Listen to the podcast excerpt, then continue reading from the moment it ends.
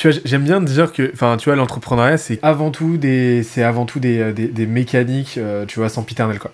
Genre, si tu sais poser vraiment des questions, si tu sais vraiment interroger, comme tu l'as dit, t'as un avantage, t'as un avantage compétitif qui est juste monstrueux. Genre, faut pas oublier que Socrate, le mec, s'est quand même fait, euh, s'est quand même fait condamner à mort parce qu'il posait trop de questions. C'est-à-dire que, à force d'aller poser des questions avec une un tel degré de pertinence que juste par leur accumulation, leur répétition, il faisait se rendre compte de l'incompétence des gens qui l'interrogeaient. Bah, en fait, il a fâché des personnes euh, dans la cité qu'il fallait pas fâcher, euh, qu'il a, genre, entre guillemets, humilié juste en leur posant des questions. Euh, si bien que les mecs bah, se, ont manigancé pour qu'ils soient condamnés à mort parce que le mec a été accusé, à tort de pervertir la jeunesse, etc. Juste en posant des questions. Et, euh, et en fait, lui, c'était sa, lui, c'était sa didactique à lui, tu vois. C'était, euh, je pose des questions, je te fais rendre compte, euh, je te fais te rendre compte que tu connais rien. Tu vois, c'était le proto, c'était le proto psychanalyste, tu vois.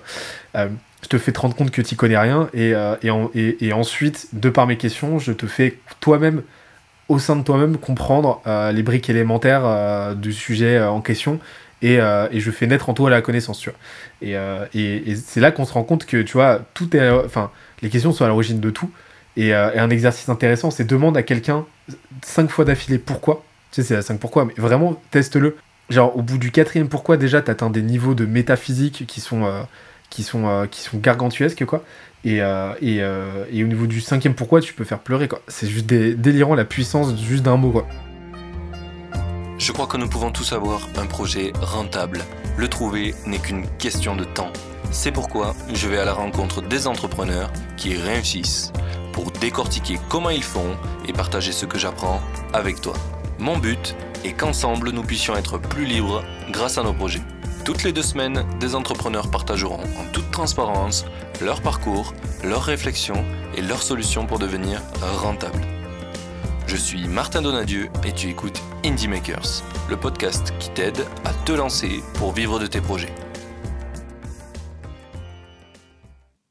Aujourd'hui, on est en présence de Benoît Dubois. Alors, premièrement, merci d'avoir accepté ma seconde invitation. Bah, merci à toi. Franchement, c'est un plaisir. Ça fait un petit moment, là, qu'on Ah en ouais, parle là- de ce deuxième épisode. Et le premier remonte de ouf. Bah, au tout, tout début du podcast, je crois que t'es dans les dix premiers. T'es un, Ouais, c'est un vrai. de vrai. Ah, c'est. OG, quoi. Ah Ouais, ouais. Je, je check ça en deux secondes, mais je crois que c'est ça. hein. Bien sûr, le site met 6 ans à charger. Bon. Allez, y arriver. Euh, alors, tu étais, tu étais, tu étais. Non, t'es pas dans les 10 premiers, mais presque. T'es 11e. C'est euh, vraiment euh, dans les 11 premiers, du coup, pour refaire un peu de contexte à nos auditeurs, du coup, Benoît, il est venu il y a très très longtemps dans le podcast et c'est toi qui m'avais contacté, je crois, pour venir dans le podcast. Et je crois que tu es la première personne que j'ai accepté euh, qui m'a contacté dans le podcast. Et un truc que je t'ai jamais dit, j'ai vraiment cru que j'allais regretter d'avoir accepté euh, que tu me dises vas-y, viens, on fait un podcast. Parce qu'à l'époque, du coup, tu avais Groosters, qui n'est plus du tout la, euh, boîte que tu as maintenant. Et euh, j'ai l'impression que ça fitait pas du tout avec euh, ma ligne éditoriale. Alors qu'en fait, de ouf, c'était juste qu'on était très tôt dans le process de ce que tu étais en train de créer. Et grâce à toi et à ce contact que tu as fait, ben, j'ai appris que, en fait, même si j'avais l'impression au début que ça allait pas fit avec le podcast, il fallait quand même voir. Euh, et du coup, j'ai rencontré plein plein de gens qui font pas exactement ce que je pensais à la base qui était intéressant pour le podcast, mais ça a apporté beaucoup de valeur. Donc merci pour ça déjà. Avec plaisir. Du coup, je sais même pas comment on peut reprendre tout ça, parce qu'il y a quand même deux ans et quelques de, de différence, mais euh, en gros, euh, quand on s'est contacté, tu étais en train de monter Groster et tu avais envie de, de créer un produit autour de ça, en plus du service. Donc finalement, en fait, qu'est-ce que tu as fait de ton ambition euh, à ce moment-là et qu'est-ce que tu es devenu et qu'est-ce que ta boîte est devenue maintenant? Est-ce que tu peux nous faire un short, euh, un short résumé et après on va re- re- Ouais. rentrer dans les détails?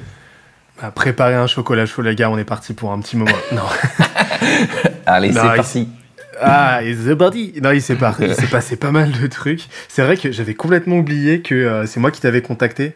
Le mec, à l'époque, euh, il avait besoin de- d'exposition, tu vois. Il lui fallait de la visibilité.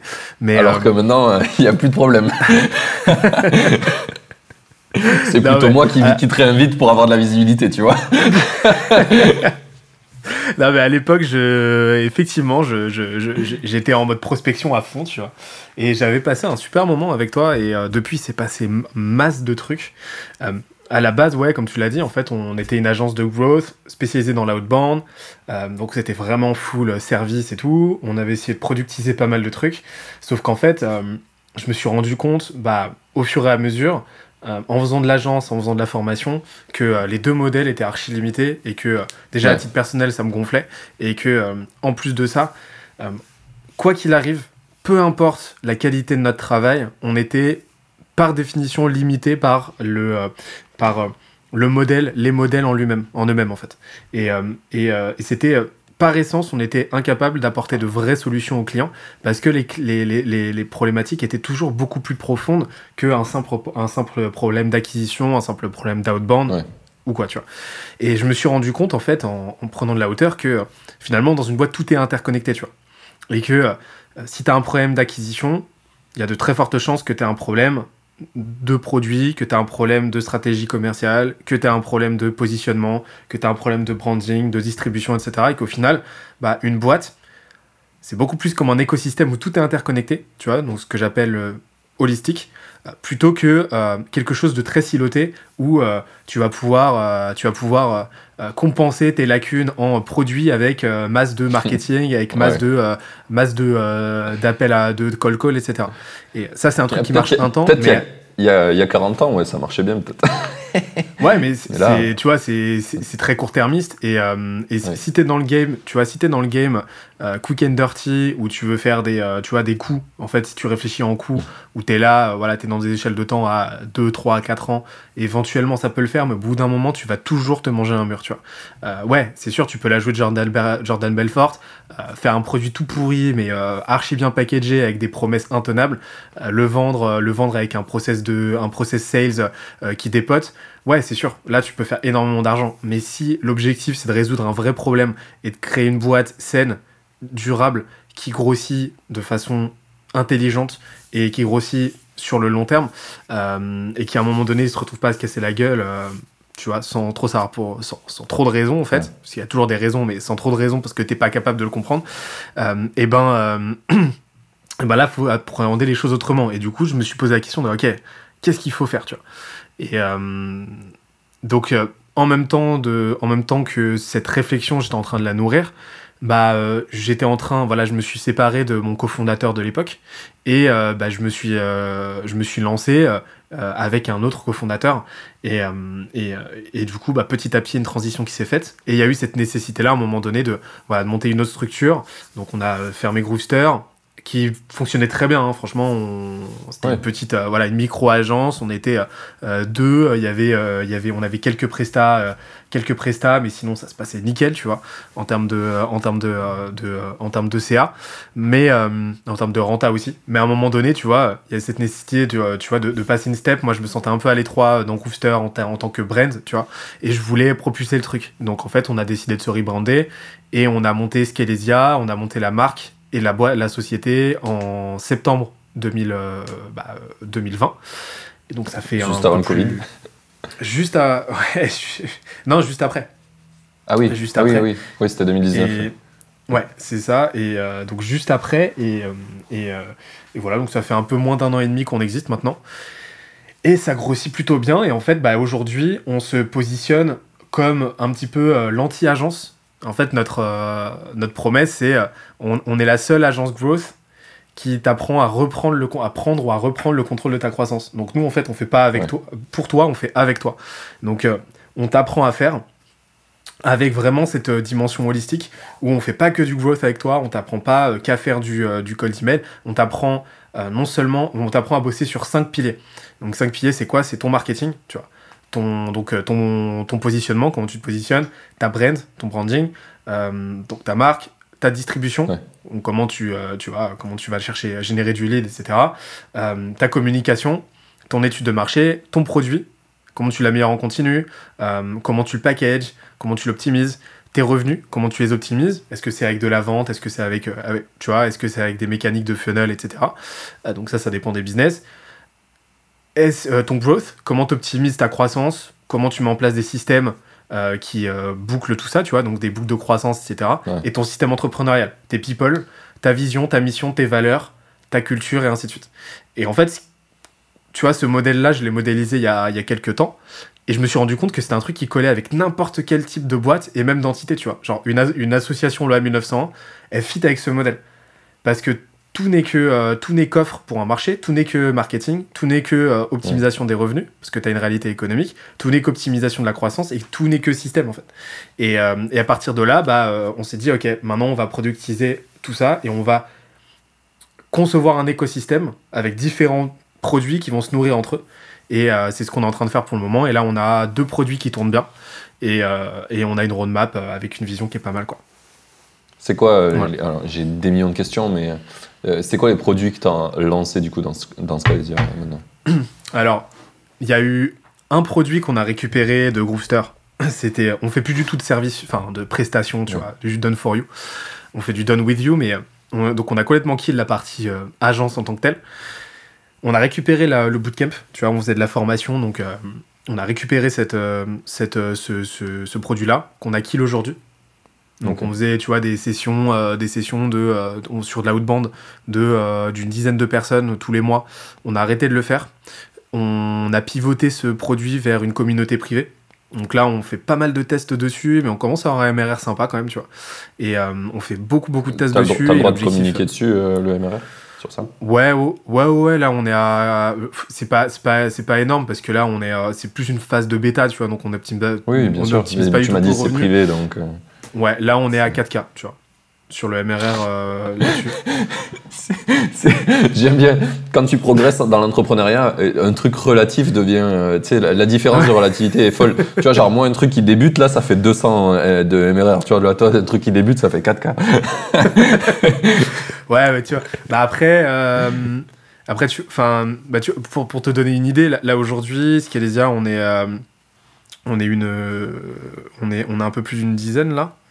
Euh, Ouais. On a une team de- d'une cinquantaine d'experts. Je vais t'expliquer après ce qu'ils font les experts, mais en tout cas en Ouais. cœur team, on est, euh, on est, on est une dizaine et on recrute à peu près euh, deux personnes par mois là en ce moment.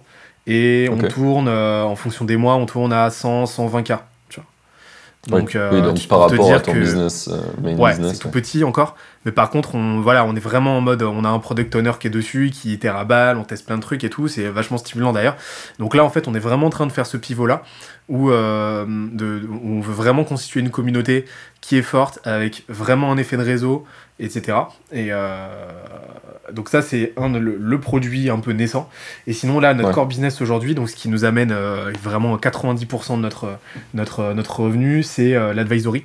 Donc l'advisory, c'est quoi? C'est euh, on audite ton, ton business, donc des boîtes B2B principalement. Euh, c'est un peu notre spécialité. On constitue une roadmap avec toi, avec un vrai plan de transformation. En mode, ok, t'en es là, dans six mois, tu vas en arriver là.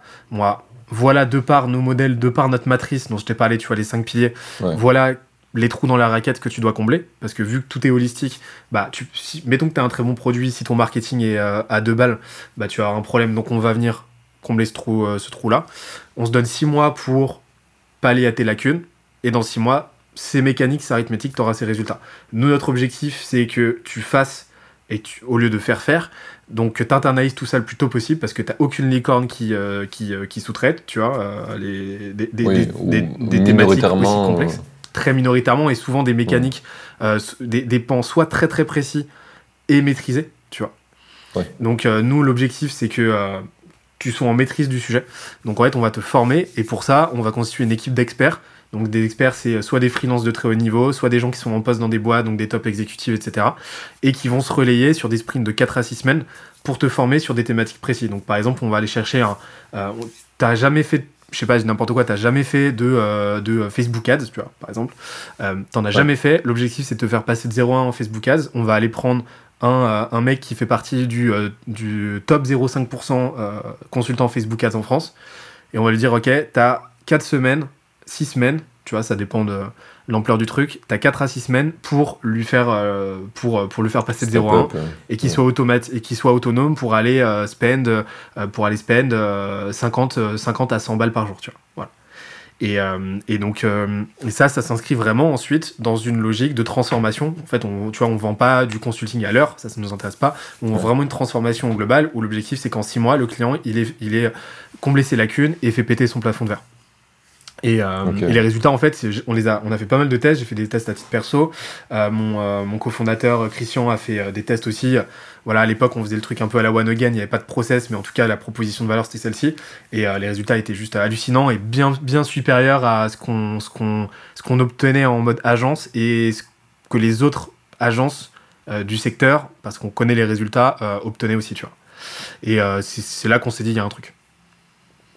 C'est drôle que tu parles de ça parce que euh, j'ai rencontré hier, euh, enfin dans le podcast, j'ai eu hier euh, Morgane Pellissier, que tu connais peut-être. Euh, et il m'a dit pareil, du coup, lui, il fait de l'ingénierie pour les, pour les boîtes. Et il dit, moi, moi mon but, c'est que mes clients, en fait, ils aient plus besoin de moi. Donc on les remet en autonomie à fond et on leur donne un max de, de billes pour qu'ils reprennent la main sur le produit qu'ils nous ont fait créer. C'est super intéressant cette vision, je pense ça a beaucoup plus de sens maintenant que d'essayer d'avoir ses clients en mode vache à lait et de pas les faire progresser finalement. Euh, parce qu'ils vont te faire un max de pub en fait, tes clients qui, que tu as pris en six mois et que tu as transformé et que d'un coup ils sont full autonomes, ils ont step up dans leur game, ils vont parler de toi euh, partout en fait. Contrairement à une agence euh, qui te prend euh, euh, 10K par mois et que tu t'en sors jamais, que tu as l'impression de pas avancer, tu es là putain, mais c'est genre ils m'ont pris pour la vache à lait c'est pas du tout la même ambiance quoi.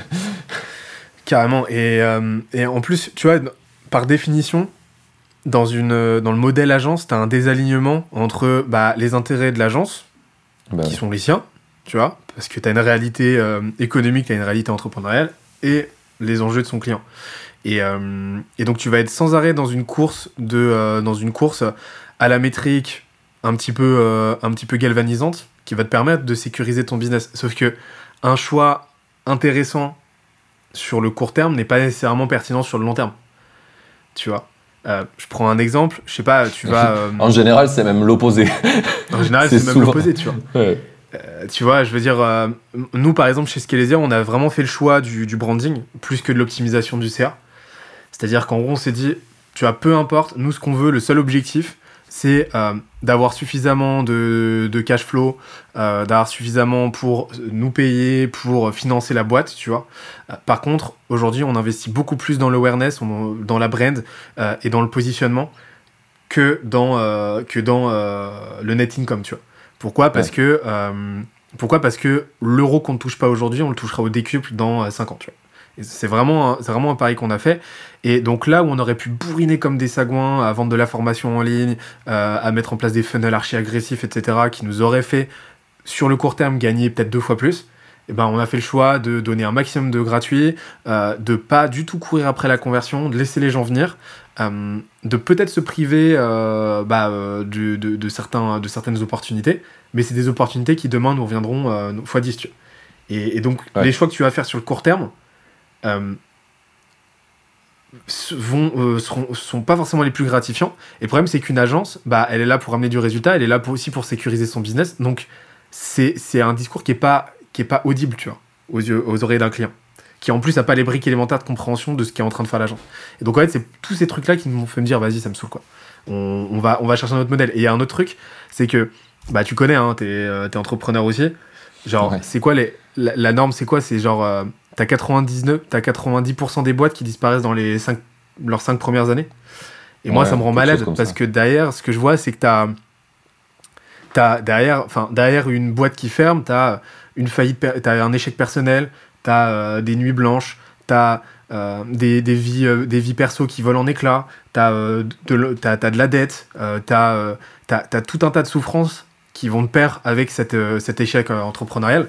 Et moi, ça me rend malade. Et mon- moi, du coup, enfin, notre vision avec Scalesia, c'est de mettre en place un modèle, tu vois, une méthodologie qui, arithmétiquement, on le sait, si tu l'exécutes, inverse la tendance et font que tu as plutôt 90% de chance, peut-être pas de devenir le prochain Facebook, tu vois, peut-être pas de devenir la prochaine licorne, de- de mais en tout cas d'avoir un business, tu vois, rentable, qui grossit euh, sainement, sereinement, tu vois, et qui te permet, euh, qui te permet de réussir euh, ta carrière entrepreneuriale plutôt que, euh, plutôt que euh, de, de- d'être un énième spaghetti sur le mur euh, qui a peut-être, on l'espère, une chance de coller, tu vois.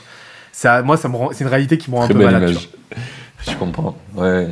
Tu sais que c'est un peu pour ça. Euh, on est, je pense que j'ai eu beaucoup d'idéalistes dans ce podcast. C'est vraiment très très cool. Je pense que c'est. On se, on se, on s'aimante entre nous.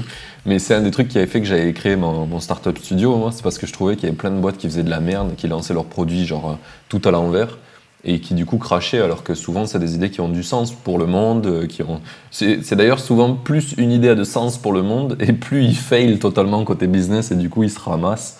Et, du coup, ça fait rien. Et je me disais, c'est vraiment nul d'en arriver là, alors qu'on a plus besoin de choses qui font sens dans notre monde que de, de, trucs qui crachent du cash. Tu vois. C'est, bien de cracher du cash, mais en général, ça fait pas trop avancer le monde. difficilement corrélé.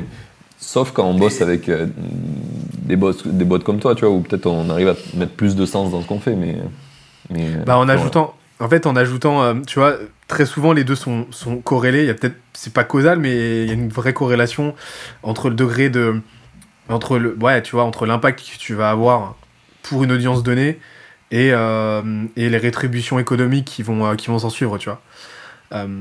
à partir du moment où tu as un impact dans la vie des gens, quoi qu'il arrive, bah, la société, les gens que tu aides vont faire en sorte que tu te maintiennes à flot. Tu vois, c'est mm. mécanique. Euh, une association, bah, c'est pas une c'est pas une entité qui est conçue pour faire masse de cash. Par contre, la société fait en sorte que l'association en elle-même perdure parce qu'elle est utile à la société. À partir du moment où tu t'assures de trouver ta place dans la société et de résoudre un problème, d'apporter de la, de la valeur, le, le, tu vois, ta pérennité, en fait, elle est assurée. Mais il faut déjà commencer par ça. Et après, les contingents économiques, euh, l'optimisation de tes revenus, etc., euh, ta scalabilité, ça, c'est des réalités entrepreneuriales. Mais euh, tu vois, il faut commencer par les bases. Et les deux, pour moi, sont carrément conciliables. Mais par contre, il faut prendre les choses, comme tu l'as dit, par le bon bout. Quoi.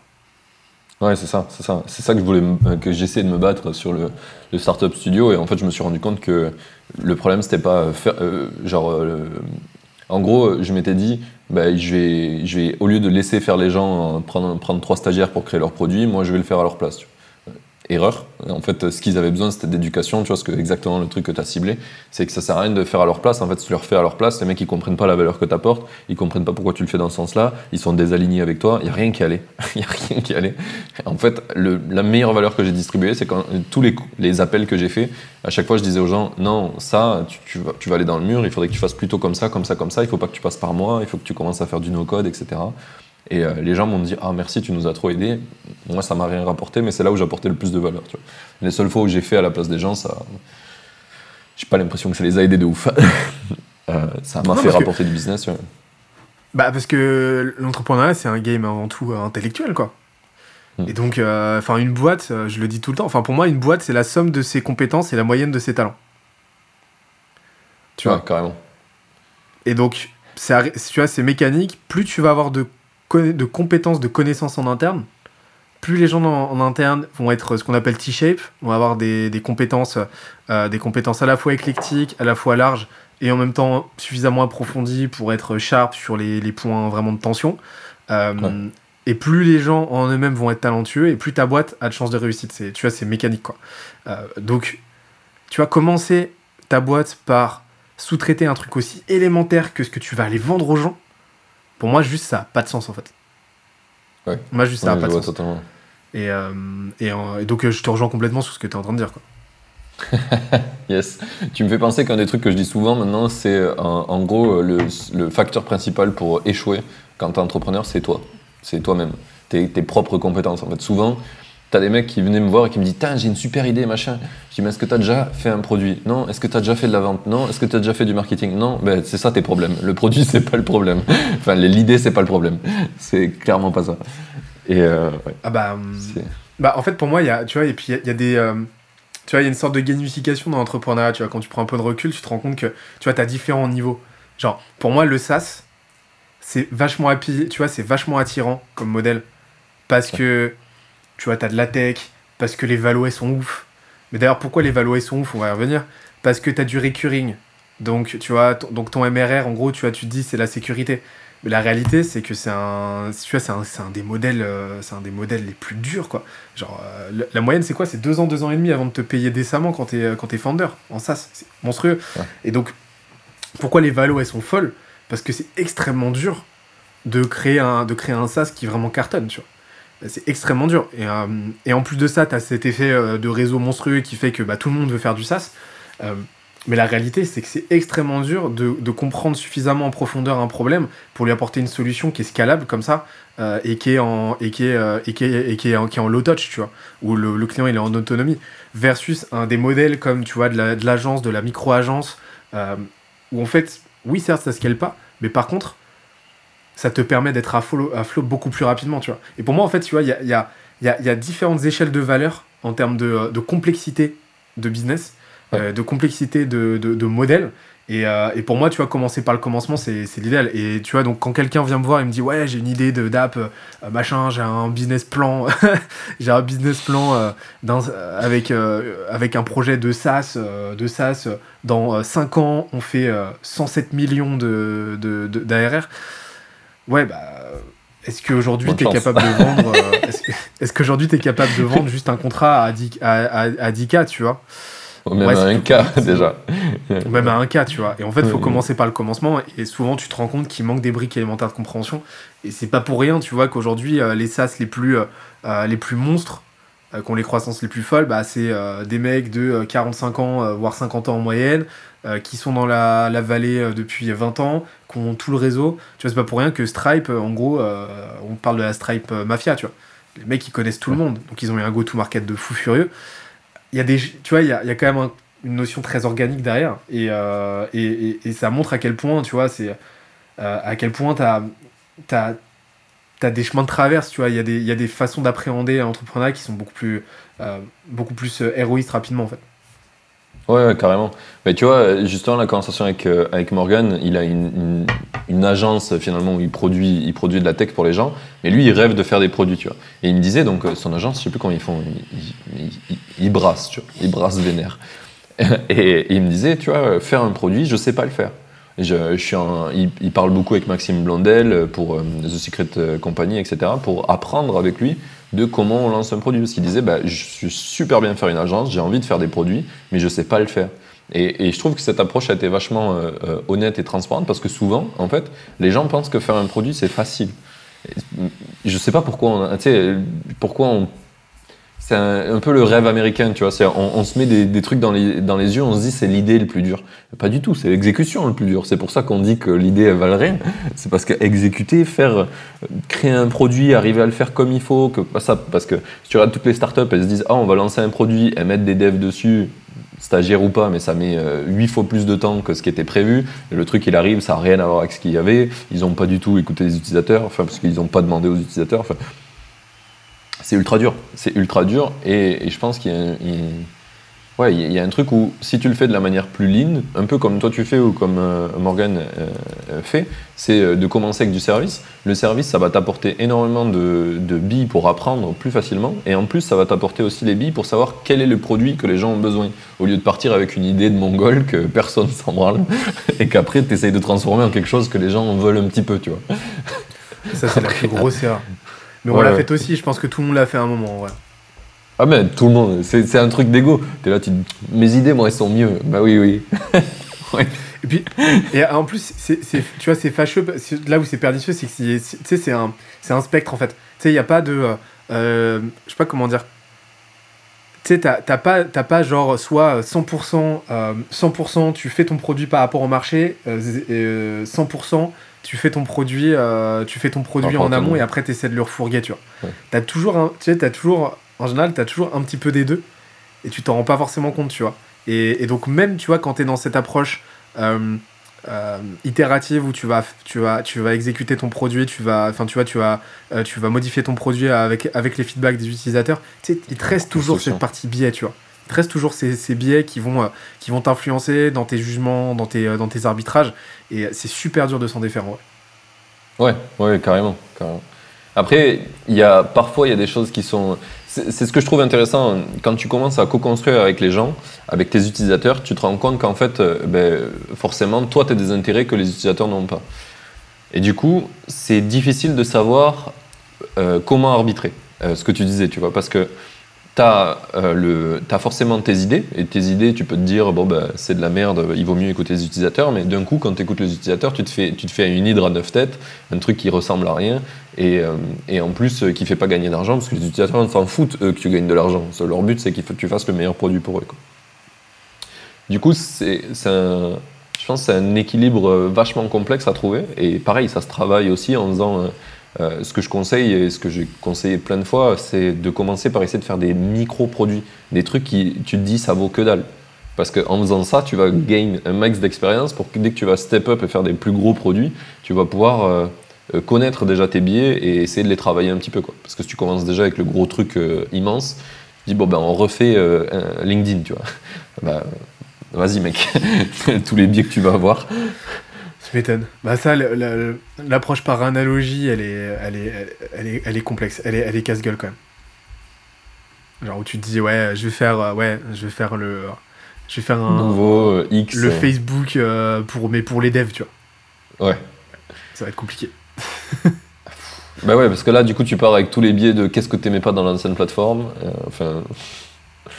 Du coup, les, gens aussi, quand tu vas les approcher, tu vas leur parler de ça. Donc, ils vont s'auto-biaiser de qu'est-ce qui était pourri dans cette plateforme. Mais s'il faut, les trucs qu'ils trouvent pourris, c'est ce qui fait qu'ils sont accros à la plateforme, en fait, et qu'ils le savent pas. Donc, du coup, tu vas enlever les, tu vas enlever les trucs qui fait que le produit marche. En plus. Et en plus, le truc, c'est que là, tu pars encore une fois du, euh, du produit et pas du problème, tu vois. Donc, tu pars de la fonctionnalité où tu dis, OK, quelle fonctionnalité je vais mettre plutôt que de te dire, OK, là, quel problème je suis en train d'essayer de résoudre. Euh, ça, c'est le ça c'est ça c'est la grosse galère. Enfin, ça c'est l'erreur principale que je pense tout, tout, entrepreneur a commis à un moment et, euh, et nous là, tu vois, nous, nous c'est une erreur qu'on a commis qu'on a commise euh, avec justement le lancement de la communauté où en fait on s'est dit ouais on va faire une communauté tu vois. Et, et en fait c'est là qu'on s'est dit tu vois, mais ouais pourquoi tu vois. Et en fait c'est une fois qu'on l'avait lancé qu'on s'est dit ouais mais en fait là genre qu'est-ce qu'on a fait en fait? Et, euh, et c'est là qu'on a repris le truc et qu'on s'est dit, ok, maintenant c'est bon, on arrête nos, nos bêtises.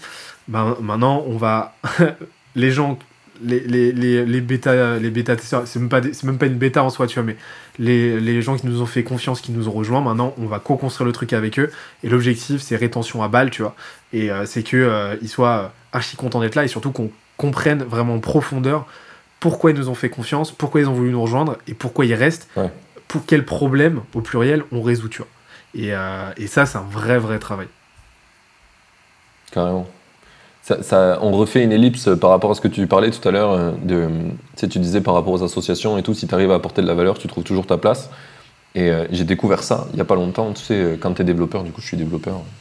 Il y a une partie du, du monde du développeur qui est l'open source, qui est une très grosse part de sur quoi on construit actuellement tous les outils et tous les softwares sont basés sur énormément d'open source bien qu'il y ait des développeurs qui bossent à fond, il y, en a, il y a beaucoup de taf qui est fait euh, grâce à l'open source. Et euh, jusque-là, pour moi, c'était un truc où tu gagnais pas d'argent, tu vois, c'était genre euh, faire de la, de la, de la bienséance, quoi. Tu, tu, tu, tu mets dans l'open source et puis c'est cool. Et en fait, récemment, je me suis mis à en faire beaucoup. Et en fait, je commence à avoir des gens qui me contactent pour faire du freelance parce qu'ils m'ont vu faire, du, faire de l'open source, tu vois. Enfin, j'ai plein de contacts grâce à ça.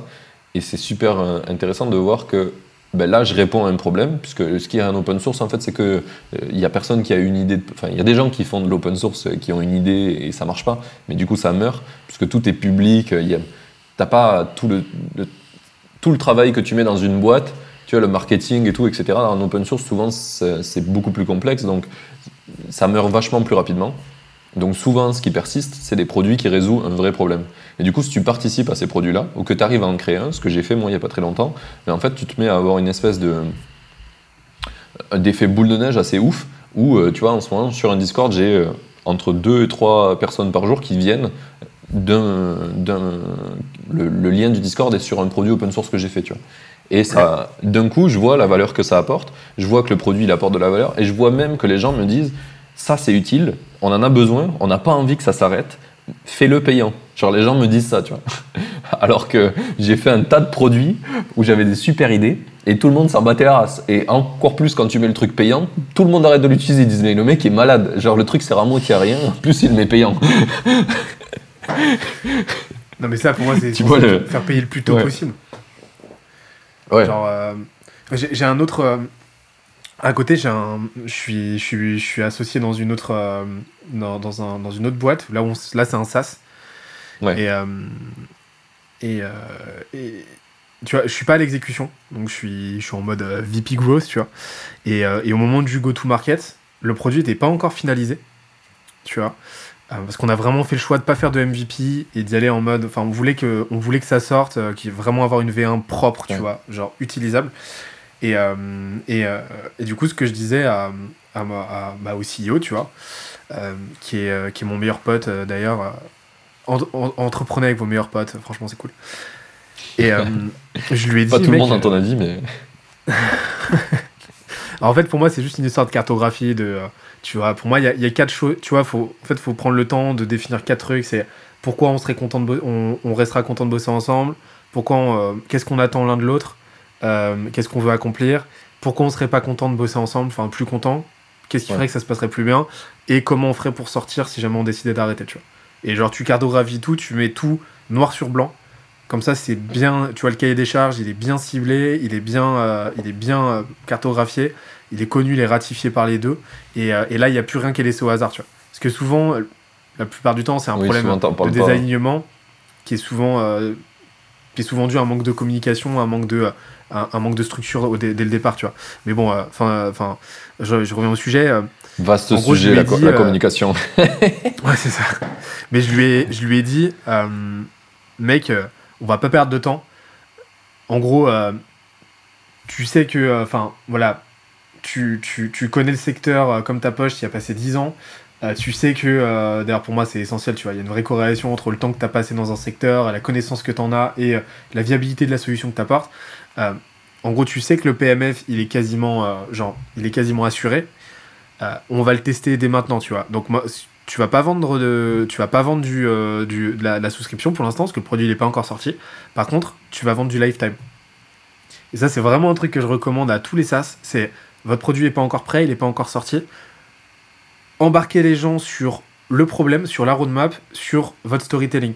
Et en fait, le fait de vendre déjà d'office des, des lifetime, euh, déjà, ça va te faire du cash flow. Ça va valider la solvabilité de ton marché. Ça va valider, euh, ça va valider euh, bah, ton problème solution fit parce que les gens sont prêts à payer d'office pour une solution à un problème, une solution qu'ils n'auront pas tout de suite. Donc ça te déjà toi ça te sécurise à balle, ça t'encourage en plus tu vois ça vu que c'est tu vois c'est un mind game l'entrepreneuriat donc ça te ça te met ça te met en feu quoi. Et en plus de ça, ça va être obligé t'obliger à, à bosser sur tout ce qui va graviter autour du produit, Euh, sur euh, bah, élaborer une- un discours, une histoire qui emporte, tu vois, à vraiment rentrer en profondeur sur euh, dans le problème que tu veux résoudre, à vraiment le comprendre en profondeur. Ça va t'obliger à te manger des portes aussi, euh, tu vois, à te manger des objections, à te manger. Donc ça, Ouais. ça va te faire cogiter aussi. Donc ça va te faire évoluer. Euh, ça va t'obliger à euh, bosser sur, à progresser en vente, tu vois. Et en fait, ça te permet d'ores et déjà de préparer ton, ton go-to-market et ça te permet de, ple- de venir plugger bah, tout ce qui va graviter autour de la, de la réussite de ton produit. Parce que tu vois, tout n'est pas le produit. Tu vois, quand j'entends, tu vois, enfin, quand, enfin, quand je lis que, euh, quand je lis euh, Naval euh, Ravikant là, qui, qui tweet que genre, genre si t'as un problème de, si t'as un problème de, que au final tout peut être résumé à la qualité du produit.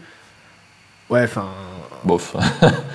bof mec enfin genre euh, enfin je trouve ça déjà je trouve ça tellement schématique et dogmatique que, euh, je, que je comprends même pas euh, je comprends même pas qu'on puisse euh, qu'on puisse la sortir celle-là tu vois mais euh, mais ça t'oblige à justement euh, t'émanciper de cette partie-là très product euh, très technico-technique et à, et à vraiment déjà t'as donné à cette partie-là marketing qui va faire énormément la, énormément la diff sur le long terme quoi.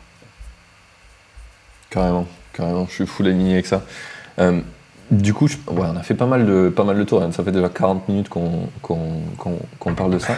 Il y a- il y je a- suis bavard Non, non, non, non, non, c'est trop bien, c'est trop bien.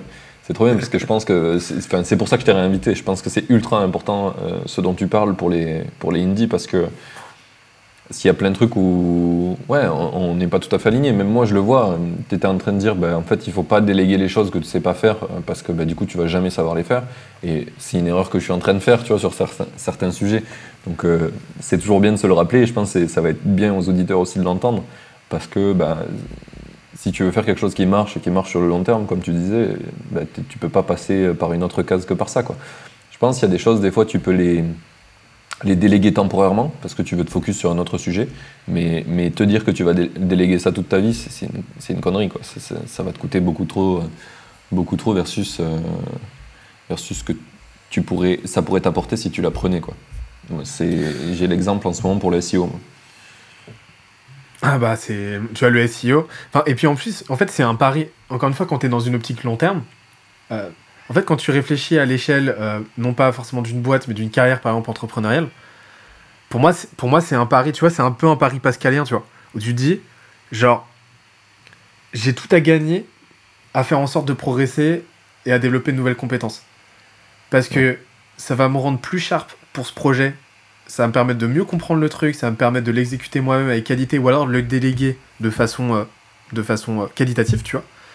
Et de pas me faire avoir par un prestat ou euh, pas faire avoir par un mauvais recrutement parce que juste je comprends pas de quoi je parle.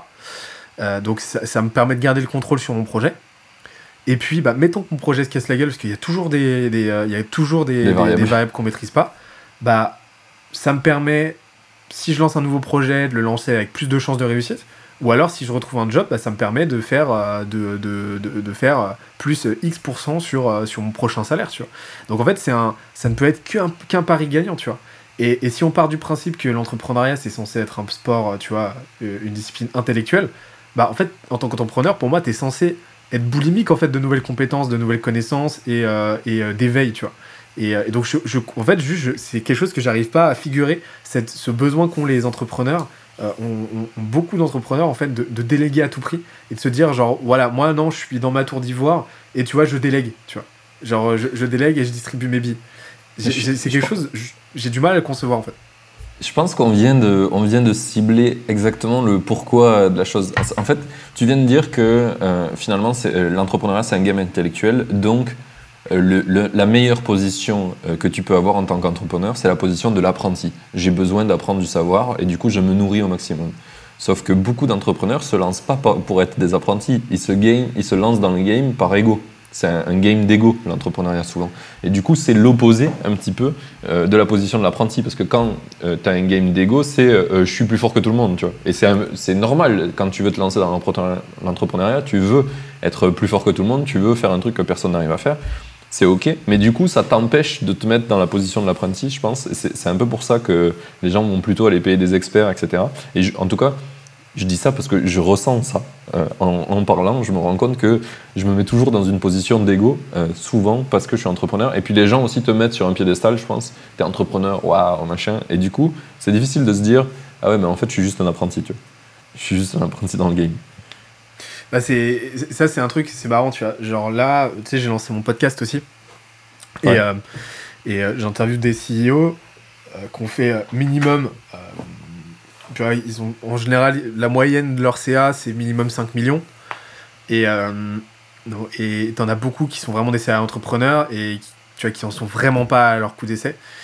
Et et c'est un truc que j'ai trouvé de commun avec avec énormément d'autres entrepreneurs que j'ai pas, avec qui j'ai pas discuté, mais tu vois, des Américains, etc. Hmm. Le, point commun systématique de tous les entrepreneurs que j'ai euh, que j'ai pu observer ou avec qui j'ai pu discuter, c'est justement exactement ce que tu as dit. C'est-à-dire cette propension à mettre son ego au placard et à être dans un dans, et, à, et à exceller dans dans demander de l'aide. Tu vois, genre vraiment le dénominateur commun de tous les entrepreneurs euh, euh, que je connais qui s'en sortent bien, c'est des mecs qui sont juste très très fort pour aller demander de l'aide, pour formuler le problème déjà de base. Tu vois, c'est Einstein qui disait genre, euh, un, problème en gros, c'est, enfin, résoudre un problème, c'est 95% pro, c'est 95% formuler le problème de la bonne manière, sous le bon angle, et 5% le résoudre, tu vois. Euh, bah, c'est, euh, bah, c'est pas une citation exacte, mais c'est l'idée. Bah, C'est exactement ça, tu vois. C'est des, des, des mecs qui sont très très forts pour comprendre le problème, bien le formuler, bien, bien formuler leurs questions et ensuite aller voir les bonnes personnes et leur demander de l'aide, tu vois, vraiment leur poser la question. Et, euh, et, et c'est un truc, tu vois, c'est un truc que j'ai vu avec euh, Christian, mon, mon cofondateur, qui nous a rejoint après, il est late, euh, late co-founder.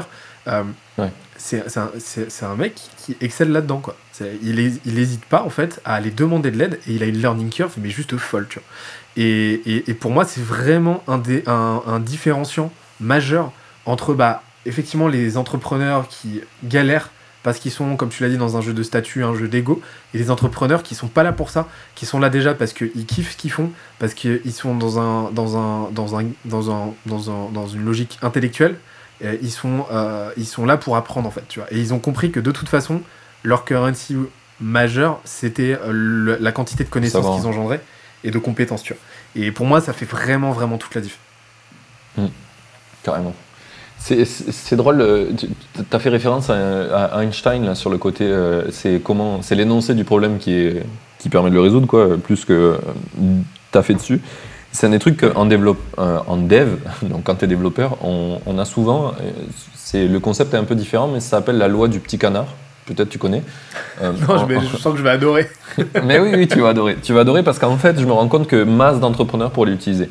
En gros, quand tu dev, tu as souvent des problèmes techniques très complexes à résoudre, enfin qui paraissent très très complexes. Et c'est d'ailleurs comment on évalue un bon développeur, c'est qu'il est capable de, de, découper un problème complexe en un problème très simple. Et du coup, la loi du petit canard, c'est ce qu'on apprend aux développeurs juniors quand ils n'arrivent pas du tout et qu'ils voient une montagne en face d'eux, tu sais, de problèmes et ils sont là, putain, mais comment on va faire ça? Euh, L'idée, c'est de prendre un canard en plastique euh, et de lui expliquer, euh, comme s'il connaissait rien au développement, c'est quoi ton problème? Tu vois, le, verbaliser, tu peux vraiment le faire à l'oral, etc. Et rien que de faire ça, la plupart du temps, les gens trouvent la solution à leur problème et comment ils vont le résoudre, parce qu'en fait, en essayant de l'expliquer à quelqu'un qui comprend rien à ce qu'ils font, que ce soit un canard ou ta mère ou ton chat, tu vois, euh, vu qu'ils comprennent rien et que tu es obligé de vraiment bien structurer ton idée, eh bien en fait, naturellement, la solution, elle vient d'elle-même, parce que tu as structuré ta pensée, tu vois. Tu as structuré le problème, du coup, tu as enlevé toutes les, toutes les informations qui sont useless, tu as, rajouté des informations où il en, où il a manqué, tu vois, tu as étayé, et du coup, bah, ça rend le problème, le problème bien plus simple à comprendre et du coup à résoudre. La loi tu en premier principe du truc en fait. Ouais. Tu détricotes le truc jusqu'à revenir à la base. Je trouve ça super intéressant comme démarche. C'est, franchement, c'est, je sais pas si tu as étudié un peu la pensée en premier principe, mais euh, ça. Non, je suis chaud. En fait, c'est, euh, tu vois, tout, euh, tout élément, tu vois, tout élément complexe est constitué de différentes composantes qui sont, tu vois, élémentaires, genre, je sais pas comment dire. Euh, ah oui, oui, c'est plein de choses simples qui font un truc compliqué, quoi. C'est ça, tu vois, et, et, donc en gros, euh, tu prends, euh, tu vois, je sais pas, par exemple, tu prends un iPhone, tu vois, un téléphone. Ouais. Bah, un téléphone, c'est c'est une mécanique de captation, une mécanique de visualisation, enfin, tu vois, du, du, une mécanique de captation de la voix, une mécanique de diffusion pour envoyer, euh, une mécanique euh, de visualisation, un écran, et une mécanique euh, tactile, à bouton pour pouvoir interagir. Une fois que tu as compris ça, bah, tu as compris qu'un téléphone, en fait, c'est l'amalgamation de quatre premiers principes. Et là, tu peux jouer avec, en fait. Tu peux jouer avec et tu peux, tu peux les, les amalgamer, etc. Et en fait, si tu reviens au premier principe du téléphone de base, qui était, bah, tu vois, avec, avec le, le, le, rotor là, qui tourne, bah, tu te rends compte qu'en fait, potentiellement, ce premier principe-là, tu vois, tout pourri, tu peux l'améliorer avec quelque chose de plus fonctionnel, et ainsi de suite. Et après, même, voire même, tu peux l'enlever. Et en fait, la pensée en premier principe, elle est juste, euh, elle est juste surpuissante pour ça, parce qu'elle permet, de vraiment remonter à la base en fait d'un sujet, d'un problème, et ça te permet d'interagir avec et de l'interconnecter à d'autres trucs. Euh, bah, tu vois, typiquement, en fait, c'est en utilisant euh, ce, mode de pensée-là que, bah, que j'ai compris qu'en fait, toute boîte était régie par, était régie par euh, par, par, tu vois, ce, par ces cinq, euh, ces cinq piliers dont je t'ai parlé. En fait, il y en a un sixième même, c'est euh, la partie que j'appelle intelligence, c'est ta data et tes process, tu vois. Mais, mais, mais que, que, que n'importe quelle entité était régie par ça. C'est ça. Et en fait, une fois que tu as compris ça, bah, bah tu as compris que, que tout problème peut être découpé en petites, en petites briques, en petits bouts, et peut être plus facilement intelligible en fait. Et ça, ça change, euh, franchement, ça, a, ça, ça, a changé euh, ce concept. Il y a James Clear qui a écrit un article super intéressant là-dessus qui t'explique vraiment le truc en détail. Mais, James Clear, c'est un euh, ouf. C'est un ouf. J'ai pas lu euh, Atomic Habits, mais. euh, Ouais, il est trop bien, mec. Lis-le. Ouais, il est bien. C'est ouais, ma Bible. C'est, je pense, le Ouais. seul livre que je, je devais garder si je vais sur une île déserte, c'est le sien. C'est celui-là. Ah ouais, vraiment? Et je le kiffe euh, de euh, ouf. C'est Théo qui explique que euh, lui, c'est un peu son euh, méta-livre. Parce que, Ouais. euh, tu sais, Théo Lyon de Koudak, parce que c'est euh, à partir de ce livre-là qu'en gros, euh, il va appréhender les autres livres et qu'il va appréhender les autres changements qu'il va opérer dans sa vie. Parce que c'est un peu le framework qui lui permet derrière d'articuler n'importe quel changement d'habitude ou quoi. Je trouve ça intéressant comme idée. Mais. Moi, ça m'a grave appris à. Tu sais, souvent, il y a des mauvaises habitudes, tu sais pas les changer, etc. Euh, et du coup, tu restes avec ça et t'es stuck un peu. euh, euh, l'histoire des gens qui veulent arrêter de fumer, ils essayent toutes les méthodes du monde pour essayer d'arrêter de fumer. Mais en fait, ils reviennent pas à la base de pourquoi ils font les choses. Et c'est ça un peu, le, pour moi, qu'est-ce qui m'a fait comprendre ce livre C'est qu'en fait, au fond, il essaye de comprendre le, le principe de base d'une habitude c'est tu as un input et un output pour quelque chose, tu vois. Et du coup, tu essayes de voir c'est quoi l'input qui est le déclencheur de ton habitude, et du coup, tu peux le récupérer, cet input, pour euh, avoir le même output. Donc, euh, c'est souvent euh, la recherche de satisfaction, tu vois, par exemple, pour une cigarette, tu as, besoin d'une satisfaction, et ton input, ça va être, par exemple, euh, euh, aller en soirée, tu vois, ou euh, euh, le matin, euh, après manger, etc. Enfin, c'est ça ton input. Et si tu arrives à faire quelque chose au milieu, une meilleure habitude, mais qui te donne le même output, bah, du coup, en fait, tu as changé ton habitude et ça a zéro différence pour toi. Genre, c'est instant le changement. Et quand, quand tu viens à ça, tu dis, ah ouais, genre, c'est mind-blowing, quoi. Alors, il y a des trucs où j'arrive à le faire et, et pas bien le faire encore parce que identifier, en fait, c'est quoi l'input et l'output que tu attends, c'est dur. Euh, il faut vraiment chercher en toi au plus profond de toi, mais c'est c'est- ouf. Lis-le, c'est vraiment une dinguerie pour moi. Mais, mais est-ce qu'au final, ce changement-là serait pas quelque chose de plus euh, lié à l'environnement au final? Parce que tu vois, quand tu vas chercher à modifier ton output, enfin modifier Ouais. ton input et ton output, tu vas pas modifier ton environnement, de, tu vois, ton environnement, ton contexte, les gens avec qui tu vas traîner, euh, de sorte que, bah, à la fin, ton input n'ait plus trop de sens dans ce, Ouais. euh, cette globalité-là, tu vois. Dans, le, dans, dans le livre de, de- de Atomic Habits, et ce qu'il dit en fait, c'est que souvent, quand tu veux changer ton environnement, c'est ultra dur. Par exemple, tu es dans un truc où tout le monde fume, bah, du coup, il faudrait que tu déménages, que tu changes de boulot. Enfin, du coup, ça devient euh, irréaliste et irréalisable souvent d'en arriver là. Ça demande beaucoup de taf, ça va se passer. Mais en fait, euh, ce qu'il dit, lui, c'est que c'est beaucoup plus logique d'essayer de, de, de regarder les inputs-outputs que tu veux et que tu aimes déjà, que tu apprécies, parce que ça, c'est vraiment les trucs qui sont euh, au plus profond de toi et, ça se peut que ça ne change pas, euh, même si tu changes d'environnement, parce que c'est vraiment très très ancré. Mais par contre, la mécanique qui te fait arriver à l'output, elle, elle peut être changée assez simplement, parce que c'est vraiment l'output que tu attends. C'est pas le, comment tu arrives. C'est pour ça souvent que on fait que dire aux entrepreneurs c'est le chemin qui compte et pas l'arrivée et que tout le monde s'en carre le cul du chemin, tu vois. C'est- vraiment mécanique. Genre, euh, notre cerveau, il n'est pas fait pour, euh, pour avoir du, du care pour ce qui se passe. Il, veut l'objectif. Euh, tu vois, c'est toujours comme ça. Donc, il, se penche beaucoup là-dessus. Mais oui, effectivement, changer ton environnement, c'est un des trucs qui, moi, m'a grave aidé quand, sur certains sujets, j'arrivais pas à, pas à changer euh, le reste. L'exemple que prend euh, James Clear, je crois, ou un autre mec, je sais pas si c'est James Clear, c'est par rapport au. alors, je sais pas si c'est l'héro- l'héroïne. Tu sais, les, soldats américains qui sont allés au Japon, ils ont pris de la drogue, je sais plus ce que c'était, c'était du speed ou de l'héroïne, un truc comme ça. Je crois que c'est de l'héroïne. Ils ont pris de l'héroïne, euh, genre l'État leur a donné ça au calme pour qu'ils soient plus, euh, plus forts. Je sais plus ce qui se passait, mais c'était nimp. Et quand ils sont revenus euh, en Amérique, ils ont tous arrêté. Et c'est là où ils se sont rendus compte que euh, euh, l'addiction, etc., était beaucoup liée à l'environnement où ils étaient, donc ce que tu disais avec le contexte. Mais c'est un très très bon exemple, mais du coup ça veut dire que c'est très difficile à changer. Tu vois, ils sont partis du Japon, ils sont revenus aux US. Et ça veut dire qu'il faut tout changer dans ta vie. Et ça, ça demande un effort qui est des fois in- infaisable pour plein de gens. Tu vois, j'ai un pote, il avait son taf, il, le- il le faisait trop chier, la, sa vie parisienne le faisait trop chier, mais comme il gagnait euh, bien sa life, qu'il avait des potes, etc., qu'il y avait plein d'événements, mais en fait, il, il est jamais parti. Tu vois, de Paris, il a mis 5 ans. Et il y a des gens, euh, jamais ils partent de là où ils sont mal parce que parce qu'il y a aussi des choses qui les bloquent. Quoi. Donc, euh, le- le- je pense l'idée du livre, c'est d'essayer de, de te faire arriver à changer sans changer ton contexte. Et, euh, et ça, j'ai trouvé ça euh, vachement intéressant. D'accord, ok. Ok, je vois. Et, euh, parce que Bah, tu vois, à titre perso, on divague, mais à titre Ouais, perso, ouais, tu vois, j'avais, euh, j'avais arrêté, euh, enfin, bah, tu parlais d'arrêter de fumer, j'ai arrêté de fumer genre Ouais. en 2000, euh, enfin, il y a, il y a genre 7 ans.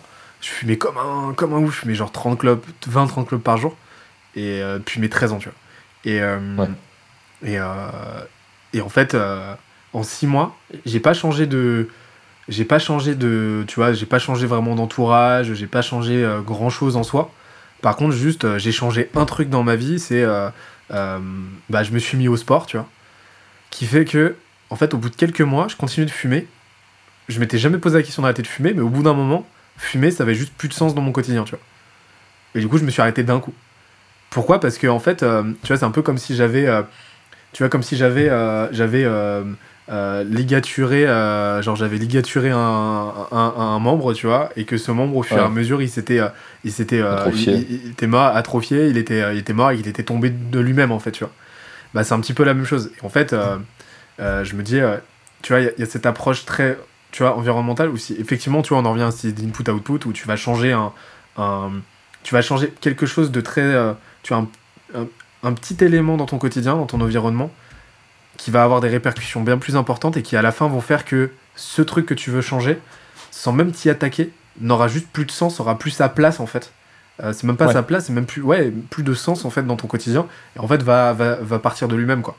Et enfin, en tout cas, moi, c'est ce que ça m'a fait. Et, euh, et je l'ai opéré, et je l'ai je l'ai observé chez pas mal de monde, tu vois, sur, notamment pour la clope.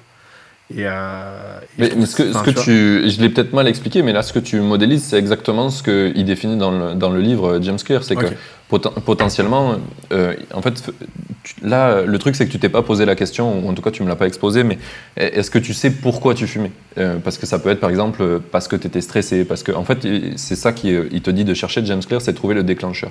Et ça se peut qu'en fait, quand tu t'es mis au sport, tu as, pu récupérer le même déclencheur qui t'a fait sortir le même output de je me sens mieux. Souvent, le output de la clope, c'est euh, une fois que j'ai fumé, je me sens mieux. Et peut-être qu'en fait, le sport, ça a récupéré le même déclencheur et ça te fait te sentir mieux. Et du coup, à un moment donné, tu vois, te sentir mieux, c'est pas une sensation que tu veux à l'infini. Et donc, du coup, le fait que tu augmentes ton niveau de sport, ben, au bout d'un moment, en fait, le, c'était plus satisfaisant et surtout le process était meilleur. Parce que du coup, tu te sens pas bien aussi quand tu fumes une clope, tu sais que tu niques ton corps. Donc du coup, le fait que cet output il soit aussi en partie mauvais, ben, vis-à-vis de l'autre, en comparaison, au bout d'un moment, il a plus de sens. Et du coup, il disparaît. Et, et ça, c'est, enfin, ce concept, il est génial. Donc euh, oui, effectivement, c'est plus dans ce sens-là qu'il voit le, qu'il voit le truc, euh, James Clear. Il prend beaucoup l'exemple de la cigarette d'ailleurs, parce que c'est super simple euh, et que ça, tout le monde le comprend, ou très très beaucoup de gens quoi. Et voilà. Ok. Mais je, pense- je pense que ça va te parler. comme ça. Mais grave, mais en vrai, grave. non, mais je suis sincère, hein, vraiment, j'adore. J'adore. Carrément. Je suis, franchement, je suis très content d'avoir parlé de, ça, parce que bah, c'est un, des trucs qui m'a grave touché. Et moi, euh, justement, tu vois, euh, j'essaie de comprendre quel input et output je peux remplacer pour me mettre au sport. Parce que je sais que, tu vois, se mettre au sport, c'est c'est quelque chose qui, qui va m'apporter plein de choses. Mais pour le moment, j'ai pas de... J'ai rien pour le remplacer, tu vois. Et donc, en fait, il faut que je crée une habitude de, nulle part. Et donc, ça, ça marche pas. C'est clairement, ça n'a aucun sens. Et euh, j'ai lu ce livre parce que moi j'ai un problème de- d'habitude. J'ai très très peu d'habitudes et du coup, ben, en fait, j'ai pas de mauvaises habitudes ou de bonnes habitudes. À part euh, trois mauvaises habitudes, c'est genre je me ronge les jongles et je me cure le nez, tu vois. Euh, Enfin, c'est pas des méga trucs que tu, tu vas pouvoir remplacer en mode euh, faire du sport pendant une heure, tu vois. Enfin, c'est très très dur. J'ai essayé euh, de, voir si je, pouvais comprendre les principes et essayer de les transposer, mais c'était, ça n'a pas l'air de fonctionner jusque-là. Mais je continue de chercher parce que c'est un des trucs que je veux faire et je vais essayer de, le faire euh, sainement et d'une manière qui, qui m'apporte, euh, tu vois, dans un processus vraiment euh, comme ça d'habitude. Du coup, j'essaie de créer des habitudes d'abord, puisque j'en ai pas beaucoup. J'essaie de comprendre ce truc-là. C'est pour ça que ce livre m'a beaucoup aidé. Euh, et euh, et j'essaie toujours de, de progresser sur ce truc-là. Donc c'était trop cool de pouvoir en parler avec toi. Excellent. Et, et, eh ben écoute, je, je vais me noter de le lire incessamment Vas-y. Je, suis chaud que tu me donnes ton feedback sur est-ce que ça, j'avais bien compris le truc euh, par rapport à la cigarette pour toi ou est-ce que c'est totalement autre chose et tu n'as pas vu de lien. Euh, ça pourrait euh, ça, pourrait m'intéresser parce que je suis toujours un apprenti sur le sujet. En parlant d'apprenti d'ailleurs, il y a une on parlait d'Oussama Hamar tout à l'heure et, ça m'a fait penser que bah, du coup quand il a quitté The Family, il s'est remis dans une position d'apprenti. Il l'a dit publiquement. je suis un apprenti dans le sujet des cryptos. Si vous voulez bosser avec moi et apprendre et m'apprendre, euh, je suis chaud, tu vois. Et j'ai trouvé ça super humble de sa part parce que pour le coup, Oussama Amar, c'est genre, euh, c'était the gourou en France sur l'entrepreneuriat. Et le mec, il passe sur un nouveau secteur, il se dit, bah, bah vas-y, je suis un apprenti et c'est fine, tu vois. Et je trouve qu'il faut avoir des grosses couilles pour arriver à faire ça, pour se dire, bah voilà, je repasse en mode apprenti et let's go, quoi. Ah, mais ça me paraît, euh, ça me paraît essentiel, tu vois. Pour moi, c'est. Euh, oui, c'est clairement euh, essentiel. c'est essentiel. Mais c'est vrai que peu de gens, peu de gens l'assument comme ça publiquement, quoi. Ça, c'est clair. Ouais. Et puis il s'est fait, il s'est fait salement critiquer sur ça d'ailleurs. Au passage, le, bon, le bon côté français critiqueur de, pour un oui ou pour un non là. Il, a, il a pris cher, je crois. Ouais, ouais. Bon, de toute façon, il a l'habitude, hein, mais mais c'est pas simple. Franchement, c'est un des trucs que je regrette euh, d'être français le plus, c'est notre côté euh, critique euh, as fuck. C'est ouf. Ouais. bah après, j'aime. Enfin, c'est un côté que je trouve. tu vois, le, côté chiant, c'est effectivement que t'as. as une ça fait une barrière à l'entrée, tu vois, à, faire des choses. Après, oui, c'est ouf. Je suis d'accord. Ouais, mais ça fait que du coup, on, tu vois, on, on, on s'étale pas, tu vois. Tu vois ce que je veux dire? On n'est jamais. tu vois, on est, on est sans arrêt en train de se remettre en question. Euh, on, est, on, est sans, tu vois, on, est, on est sans arrêt en train de, de se demander au final ce que la, la mécanique, la dynamique en filigrane, c'est euh, qu'on est sans arrêt en train d'essayer de, faire mieux, de, de s'améliorer, d'améliorer notre système, euh, etc. Alors peut-être pas forcément, tu vois, la trajectoire dans laquelle on va, sa viabilité ou pas, ça c'est, ça c'est un autre débat. Mais en tout cas, j'aime bien le côté, tu vois, on est sans arrêt en train de, de questionner le statu quo, de questionner l'existant. Euh, et, sans arrêt en train de s'engueuler, tu vois. J'adore ce côté très, euh, très chaotique, très explosif, en fait, de, la façon dont on vit le débat public en France et de la façon dont on va dialoguer les uns les autres, tu vois. Franchement, j'aime beaucoup ça. Euh, et, je trouve que c'est, tu vois, c'est pas quelque chose qui est systématique dans toutes les cultures et, et, j'aime bien qu'en France, on incarne cette, tu vois, cette dialectique qui est constante, tu vois. J'aime beaucoup. Mais c'est vrai que, tu vois, le contre-coup de ça, c'est effectivement que que ouais, tu vas, tu vas avoir euh, cette tendance à, la critique et il faut se blinder et c'est vrai que ça peut en dissuader pas mal et que du coup, bah, on va avoir plutôt tendance à euh, échafauder euh, une culture, une culture de, du commentaire et de l'observation plus que de l'action et de l'exécution. Quoi. Ça, ça, je te rejoins là-dessus. Je pense que tu as un petit côté biaisé comme moi. tous les deux, on vient du sud de la France. Et chez nous, c'est un peu encore plus ancré culturellement le, le fight de ces idées, tu vois. Je sais que la première fois que je suis venu à Paris, j'ai traumatisé des gens. Il y a des gens, ils m'ont dit Franchement, tes idées sont géniales, mais t'es vraiment qu'un con. Genre, on m'a vraiment dit ça, tu vois.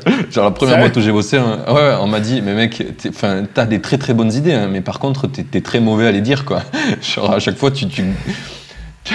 Un des trucs, la première, la première fois, euh, du coup, je rentre dans une boîte qui s'appelait You2You euh, à Paris et je vais bosser là-bas.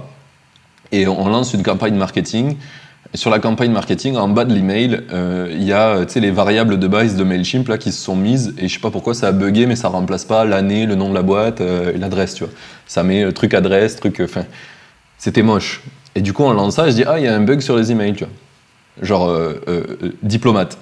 Et au bout d'une semaine, je vois qu'il y a toujours ce putain de fouteur de merde. Je dis, mais qui a laissé ce putain de fouteur de merde, tu vois? Enfin, genre, ça fait une semaine que j'ai dit qu'il y avait trois conneries sur les balises, tu vois, email, on aurait pu le changer, on a envoyé 20 000 emails, tu vois. Et là, la meuf du marketing, tu vois, elle m'a regardé, elle était là, mais c'est qui ce connard Tu vois Parce que c'est elle qui les fait les emails, tu vois. Et en fait, je l'ai traumatisé de ouf parce que ben, l'esprit critique, tu vois. Au lieu de poser des questions, genre pourquoi ça n'a pas été fait? Et c'est un des trucs que maintenant j'ai appris à faire, c'est au lieu d'être critique, critique c'est juste de la violence pour de la violence, tu vois. Par contre, poser des questions, genre pourquoi on, pourquoi on fait pas ça?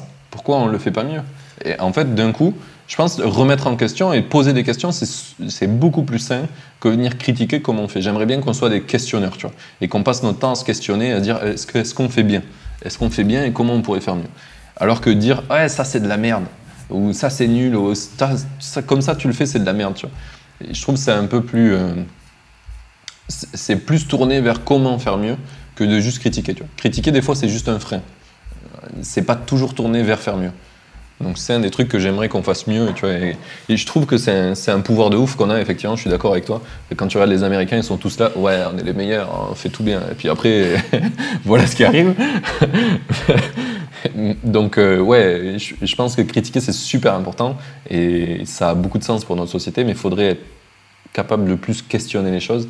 Moi, c'est ce que j'essaie de faire maintenant, c'est de plus poser des questions, tu vois. Euh, genre, pourquoi Et en fait, tu te rends compte qu'il te manque souvent des infos. Ah, bah, c'est clair. Et. euh, Enfin, genre, ça, c'est un. Tu vois, j'aime bien dire que. Enfin, tu vois, l'entrepreneuriat, c'est quelques. C'est quelques. euh, c'est avant tout des. C'est avant tout des, des, mécaniques, euh, tu vois, sempiternelles, quoi. Genre. Si tu sais poser vraiment des questions, si tu sais vraiment interroger, comme tu l'as dit, t'as un avantage. T'as un avantage compétitif qui est juste monstrueux. Genre, faut pas oublier que Socrate, le mec s'est quand même fait euh, s'est quand même fait condamner à mort parce qu'il posait trop de questions tu vois c'est à dire que, Ouais. que à force d'aller poser des questions avec une telle, un tel degré de pertinence que juste par leur accumulation leur répétition il faisait se rendre compte de l'incompétence des gens qui l'interrogeaient bah en fait il a fâché des personnes euh, dans la Qu'il cité fallait pas fâcher. qu'il fallait pas fâcher, euh, qu'il a genre entre guillemets humilié juste en leur posant des questions, euh, si bien que les mecs sont euh, bah, se, ont manigancé pour qu'ils soient euh, condamnés à mort parce que le mec a été accusé a été accusé à tort de pervertir la jeunesse, etc. Tu vois. Juste Ouais. en posant des questions. Et, euh, et en fait, lui, c'était sa, lui, c'était sa didactique à lui, tu vois. C'était, je pose des questions, je te fais rendre compte, je te fais te rendre compte que tu connais rien. Tu vois, c'était le proto, c'était le proto psychanalyste, tu vois. Je te fais te rendre compte que tu connais rien et, euh, et, en- et- et ensuite, de par mes questions, je te fais toi-même, au sein de toi-même, comprendre euh, les briques élémentaires euh, du sujet en question et, et je fais naître en toi la connaissance, tu vois. Et, c'est là qu'on se rend compte que, tu vois, tout est, enfin, les questions sont à l'origine de tout. Et, et un exercice Mm. intéressant, c'est demande à quelqu'un cinq fois d'affilée pourquoi. Tu sais, c'est la 5 pourquoi, mais vraiment, cinq teste-le. Ouais. Non, mais c'est c'est limite flippant. hein. Genre, au bout du quatrième pourquoi, déjà, t'atteins des niveaux de métaphysique qui sont, euh, qui sont, euh, qui sont Ouais. gargantuesques, quoi? Et, euh, et, et au niveau du cinquième pourquoi, tu peux faire pleurer, quoi? C'est juste dé- délirant la puissance juste d'un mot, quoi. Et, et en Mm. fait, on, on, on- on ne sait pas poser des questions, tu vois. Et, et c'est là que j'en revenais, tu vois, au fait que bah, les, ouais, les, les très bons entrepreneurs, ils ont cet avantage-là, dont on parle très peu, euh, ils ont cette compétence-là de savoir poser des questions et de savoir se taire et d'écouter les réponses et de pas savoir faire exactement ce que je suis en train de faire là, c'est- c'est-à-dire, tu vois, euh, déblatérer, tu vois. Euh, Mais de savoir vraiment se mettre en retrait, interroger, em- emmagasiner des, comp- des, des connaissances, des compétences et, et se nourrir, se nourrir de, des autres plutôt que d'être en train de, euh, bah, de jouer à un jeu, encore une fois, d'ego et de statut, c'est-à-dire euh, à tout prix cultiver euh, cette image du mec brillant, quoi. Euh, C'est rigolo qu'on parle de ça, ça me fait euh, euh, rejoindre une anecdote, un truc que j'ai vécu euh, dans ma famille. Euh, à un moment donné, mon père avait une meuf, euh, donc, qui était ma belle-mère, si tu veux. Et euh, cette belle-mère, elle était, euh, c'était vraiment une, une femme très très gentille, très très sympa. Euh, Je l'adorais profondément, mais sais pas comment le dire politiquement correct. Elle, elle- se sentait pas très intelligente et euh, euh, tu vois, tu pouvais pas débattre, avoir des grands débats avec elle. Elle le sentait et euh, ça se sentait.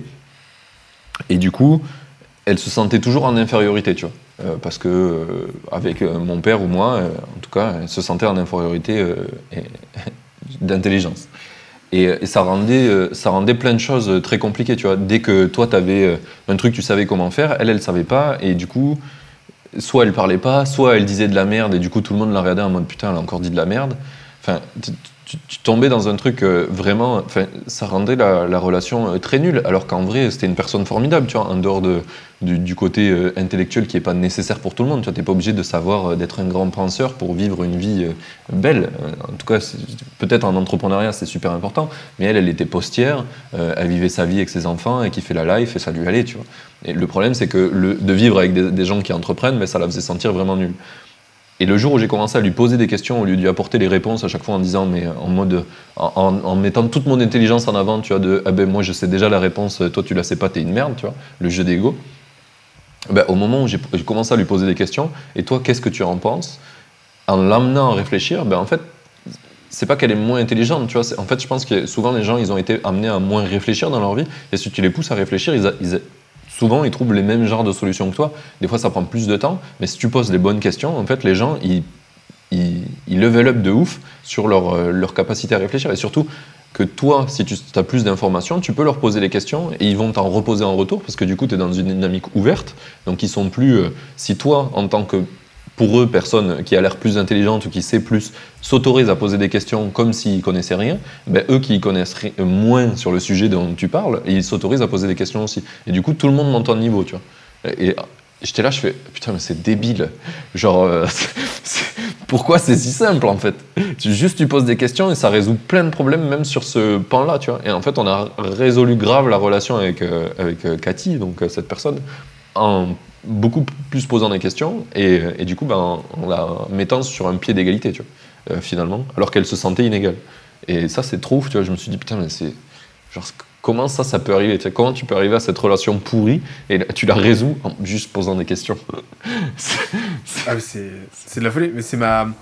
Euh, pour, pour, boucler avec la partie euh, tu vois, management, etc., tu vois, ouais. c'est ma, c'est ma, ma compagne qui, euh, qui m'a expliqué que genre la clé, genre, genre son, son hack majeur pour manager, alors qu'elle manageait des, des, gens beaucoup plus âgés qu'elle, etc., c'était bah, c'était de poser des questions en fait. C'est-à-dire, plutôt que de dire on va faire ça les mecs, euh, et vous la boucler, c'était de dire ok, voilà, voilà le problème. Ok, est-ce que déjà vous êtes d'accord avec le problème? Maintenant, vous pensez à quoi comme solution? C'est quoi pour vous, selon vous, les bonnes choses à faire pour résoudre ce truc?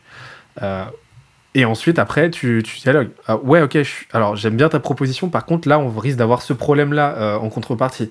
Du coup, qu'est-ce que tu penses qu'on doit faire etc. Tu vois. Et en fait, là, t'investis les mecs de fou. Et, euh, euh, et, et, c'est juste que c'est un exercice intellectuel auquel on n'a pas été formé parce qu'on nous a toujours appris à la, tu vois, à écouter, à la boucler. Mm. Et, euh, et, le simple fait qu'on dise qu'il n'y a pas de questions bêtes, ça sous-entend qu'il y a des questions bêtes. Et donc on a toujours été formé à se doublement poser la question de est-ce que je, je vais pas avoir l'air débile Est-ce que je dois poser cette question d'abord Est-ce que je dois poser cette question Est-ce que je vais avoir l'air con quoi et, et, donc et pourtant genre c'est vraiment un super pouvoir. Mm. C'est un truc, tu vois, en, en, product, euh, tu vois, enfin, tu, enfin, c'est ce que j'ai, tu vois, c'est un, framework, euh, un framework que j'utilise beaucoup. C'est, t'as, as cinq questions euh, en product et en marketing qui, qui, qui déclenchent, genre vraiment qui, qui, peuvent te faire x10, tu vois. C'est, ces cinq questions que tu vas poser à tes clients existants et tu vas leur, genre, vraiment, c'est un truc, mais qui marche, mais de ouf. C'est, tu vas avoir clients qui, tes clients, tu vas leur demander Décrivez-moi le problème qui vous a donné envie de travailler avec euh, moi, avec nous. Comment décririez-vous votre situation avant qu'on commence à collaborer? Comment décririez-vous la solution que nous avons apportée à votre problème? Quels éléments ou arguments vous ont convaincu que nous étions le bon choix? Et que se serait-il passé si nous n'avions pas entamé une collaboration ensemble Pouvez-vous m'en décrire les conséquences? Juste avec ces cinq questions, tu peux faire toute une boîte. C'est un délire. oui, j'imagine. Mais ouais, on revient toujours aux questions. Hein. C'est ouf. Clairement. C'est ouf. Posez des putains de questions, les gars. Le résumé du podcast en, TLDR, too long to read, pose des questions. Sois un apprenti, bordel. C'est ça. ok. Je pense qu'on a fait le tour de pas mal de sujets. Euh, est-ce que tu veux nous parler un petit peu de, de c'est quoi le, futur que tu penses de, de Scalesia, de, de, ce que vous allez devenir euh, là, d'ici euh, d'ici les prochaines années, ce que tu aimerais bien arriver à faire avec Scalesia. Et après, je pense qu'on pourra terminer, terminer ce podcast qui fut plein de, de très très belles dérives. Bah écoute, moi j'aime beaucoup, j'aime beaucoup. il y a un petit côté épopée dans ce podcast où, ouais, que tu l'as dit, on, est à la dérive, tu vois. Mais, mais j'aime beaucoup. En vrai, franchement, les, les, les, podcasts en mode open mic comme ça, j'aime vraiment beaucoup ça. Euh, et, c'est un truc que j'aimerais faire en marge du podcast qu'on a actuellement, qui est très structuré, très tramé, tu vois. Euh, mais j'aime vraiment, euh, vraiment, vraiment, c'est un, je kiffe vraiment ce moment-là.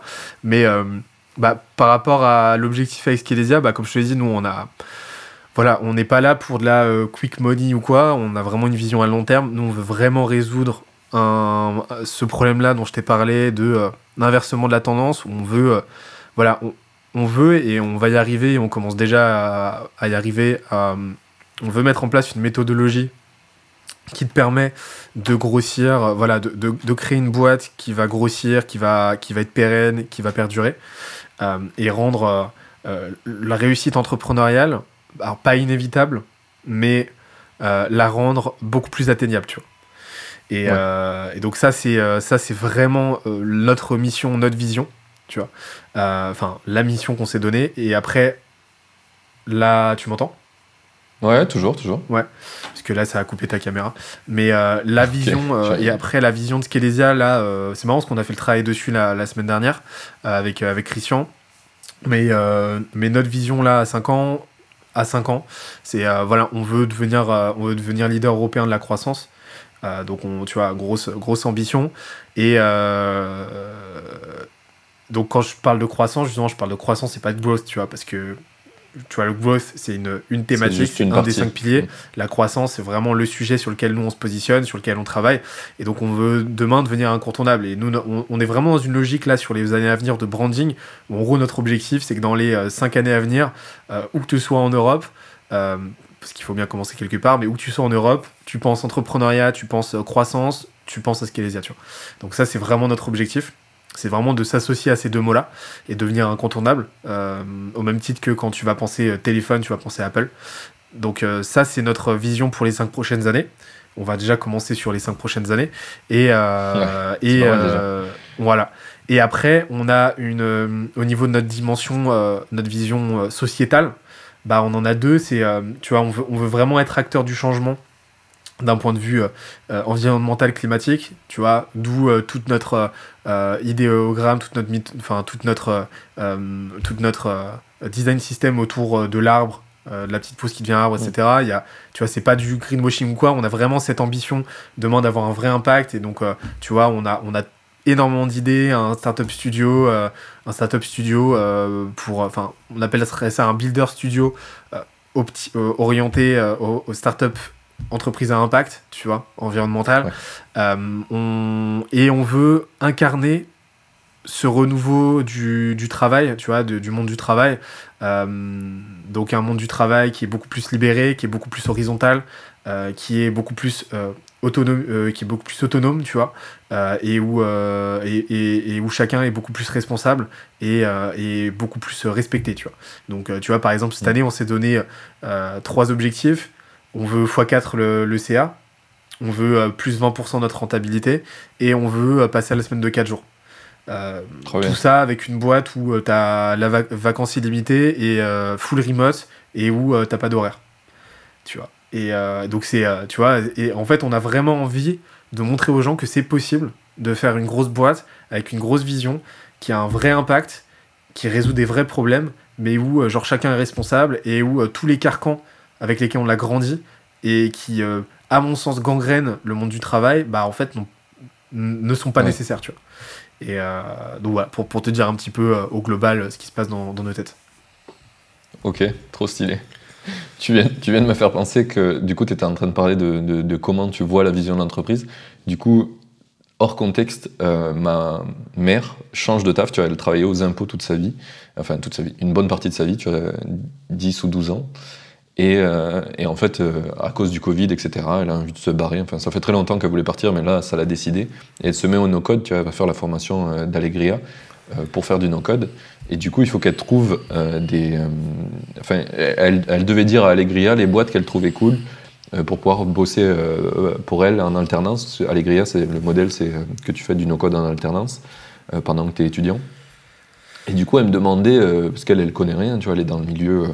dans le elle, est- elle bossait pour l'État, tu vois, donc elle n'est pas trop, trop intéressée à ça, elle n'est pas trop sur LinkedIn, etc. Et elle me demandait c'est quoi les boîtes que tu trouves cool euh, ou que tu penses que euh, je pense que ça serait cool que tu bosses? Et du coup, je réfléchissais et je me suis dit, Tain, je me demande si Benoît, il, fait, il a des, gens qui font du no-code chez lui.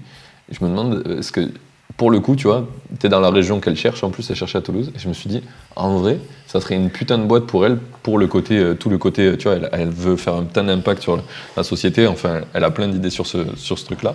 Et je trouvais ça super, euh, super intéressant. Et le fait que tu en parles, ça m'a remis dans le truc de, putain, c'est vrai que j'y ai parlé de Benoît. Alors, je sais pas si elle t'a envoyé un message, mais c'est très drôle, du coup. Alors je crois pas, non. Je crois pas, mais avec Ouais. plaisir pour échanger avec elle. Après, nous, justement, c'est comme je t'ai dit, on n'a pas de zone géographique, on est full remote, ça c'est un des avantages. Donc euh, on bosse, euh, tu vois, on est, on est vraiment éclaté euh, aux quatre coins, de, quatre coins de la France, quoi. C'est plutôt cool d'ailleurs. Bah grave. Moi je suis à Madère là, tu vois, et c'est c'est Ah ouais, l'endroit c'est où j'ai envie de vi- C'est ouf. Ah, Tu vois, moi j'ai un vrai problème de tu vois, je viens de Montpellier euh, dans, dans la région, tu vois, mon père il habite au Cap d'Agde, et j'ai un vrai problème de l'hiver, il fait trop froid, tu vois, enfin je trouve personnellement qu'il fait trop froid, et l'été trop chaud. L'été, j'arrive pas à bosser, tu vois, mon corps produit beaucoup trop de chaleur euh, lui-même, euh, et du coup, euh, je, suis improductif. Et donc, pendant longtemps, en fait, je me suis dit, j'aimerais bien avoir un endroit qui correspond plus à comment mon corps vit la température. Et quand j'ai vécu en Finlande, ça peut paraître con, mais en fait, là-bas, la température est très très stable très longtemps. Quand il fait 0 degré, il fait 0 degré pendant 3 mois. Et ça change de 1 ou 2 degrés entre le nuit et le jour, parce qu'il y a très peu de différence de nuit et jour. Tu sais, il fait très longtemps jour ou très longtemps nuit. Du coup, il y a très peu de diff. Et quand j'étais là-bas, j'ai senti que mon corps, tu vois, il consommait beaucoup moins d'énergie à juste euh, se gérer lui-même, tu vois. Et du coup, j'avais beaucoup plus d'énergie pour faire d'autres choses. Et, et ça, c'était vraiment bien, sauf que le froid, euh, je suis pas très pote avec, tu vois. Du coup, euh, ce qui est trop bien, c'est l'été en Finlande, où il fait 24 degrés tout le temps. Donc, c'est vraiment très cool, enfin, plutôt 21, on va dire, tout le temps. Euh, c'est vraiment très cool, mais l'hiver, euh, c'était pas, pas ouf. Donc j'ai cherché pendant longtemps, euh, en étant nomade, des endroits qui me plaisaient, surtout au niveau météo, tu vois, et température. Et en fait, en arrivant à Madère, bah, je, je- suis tombé amoureux de l'endroit parce que c'est magnifique.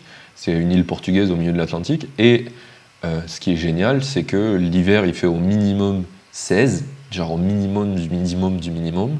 Quand tu restes euh, au bord de la mer, hein, bien sûr, parce que si tu vas en altitude, ça va jusqu'à 2000 mètres pratiquement la montagne, donc euh, là-bas il fait, euh, il neige, tu vois, l'hiver. Mais quand tu restes à la plage, il fait minimum 16 et l'été il fait grand, grand max 28. Max, max, de- tu vois, au top. Et c'est plutôt en général 26, tu vois. Et du coup, ben moi, ça c'est parfait pour moi. Ça me donne une énergie, une patate de dingue. Donc du coup, je suis trop bien là-bas. Et c'est un des trucs que le remote euh, permet. Euh, alors moi, je suis entrepreneur tout seul maintenant, mais avant, j'étais CTO d'une boîte et c'était pareil, quand on était en full remote, etc. Et, euh, et du coup, alors toi, est-ce que t- c'est- c'est c'est- c'est quoi ta vision par rapport à ça? Tu vois, Par rapport au remote, etc. Parce que t'as, t'as fait, moi, j'ai jamais été salarié, tu vois. Euh, Ouais. Enfin, j'ai jamais, euh, tu vois, j'ai bossé. euh, je, me suis, je me suis très très vite lancé en free, et après avec Rooster et après avec. Euh, J'ai été, vraiment- officiellement salarié 6 mois, donc on est, pas, on est, on est sur des trucs Six à peu près pareils. ouais. Quand j'étais CTO, j'étais associé. Euh, après, euh, j'ai souvent été payé en freelance parce que je voulais pas être employé, justement. Euh, mais, mais moi, j'ai une. Enfin, pour moi, le, le remote, c'est genre. c'est un no-brainer, tu vois. Ça fait 10 ans que je suis en remote. Je vois pas ma vie autrement. Les seules fois où j'étais pas en remote, c'était quand j'ai fait mon CDI pendant 6 mois, tu vois, et que je suis parti parce que. Euh, non, parce que ça m'allait pas. Euh, ça m'allait pas, et ça, c'était une des choses qui, qui m'allait pas. C'était le fait de devoir aller au bureau. euh, Enfin, je trouve ça insane. Tu, tu forces les gens à avoir un endroit où ils vivent qui sont qui est pas forcément là où ils veulent. Parce que si tu veux un certain salaire, d'un coup, tu es obligé d'aller vivre dans certains endroits. Tu vois, j'ai dû aller à Paris pour avoir un bon, un bon taf en tant que développeur. Développeur, c'est bien payé, mais en région, tu perds quand même 10-20 k assez facilement. Tu vois. Genre, hop, disparu. Et, ça, ça fait un peu, un peu chier. Bon, après, tu les perds en loyer à Paris, mais, mais tes capacités d'évolution. Ouais, c'est ça. euh, ouais, tes capacités d'évolution, elles sont différentes. Et si tu es arrivé à avoir un bête de job à Paris, après, tu reviens en région et tout le monde bah, se dit Ok, il a eu un salaire parisien, on va essayer de le payer euh, mieux. Euh, c'est débile comme système, mais, euh, mais, mais du coup, ça, c'est véridique, quoi, ça arrive. Donc, euh, moi, je suis clairement pour le remote.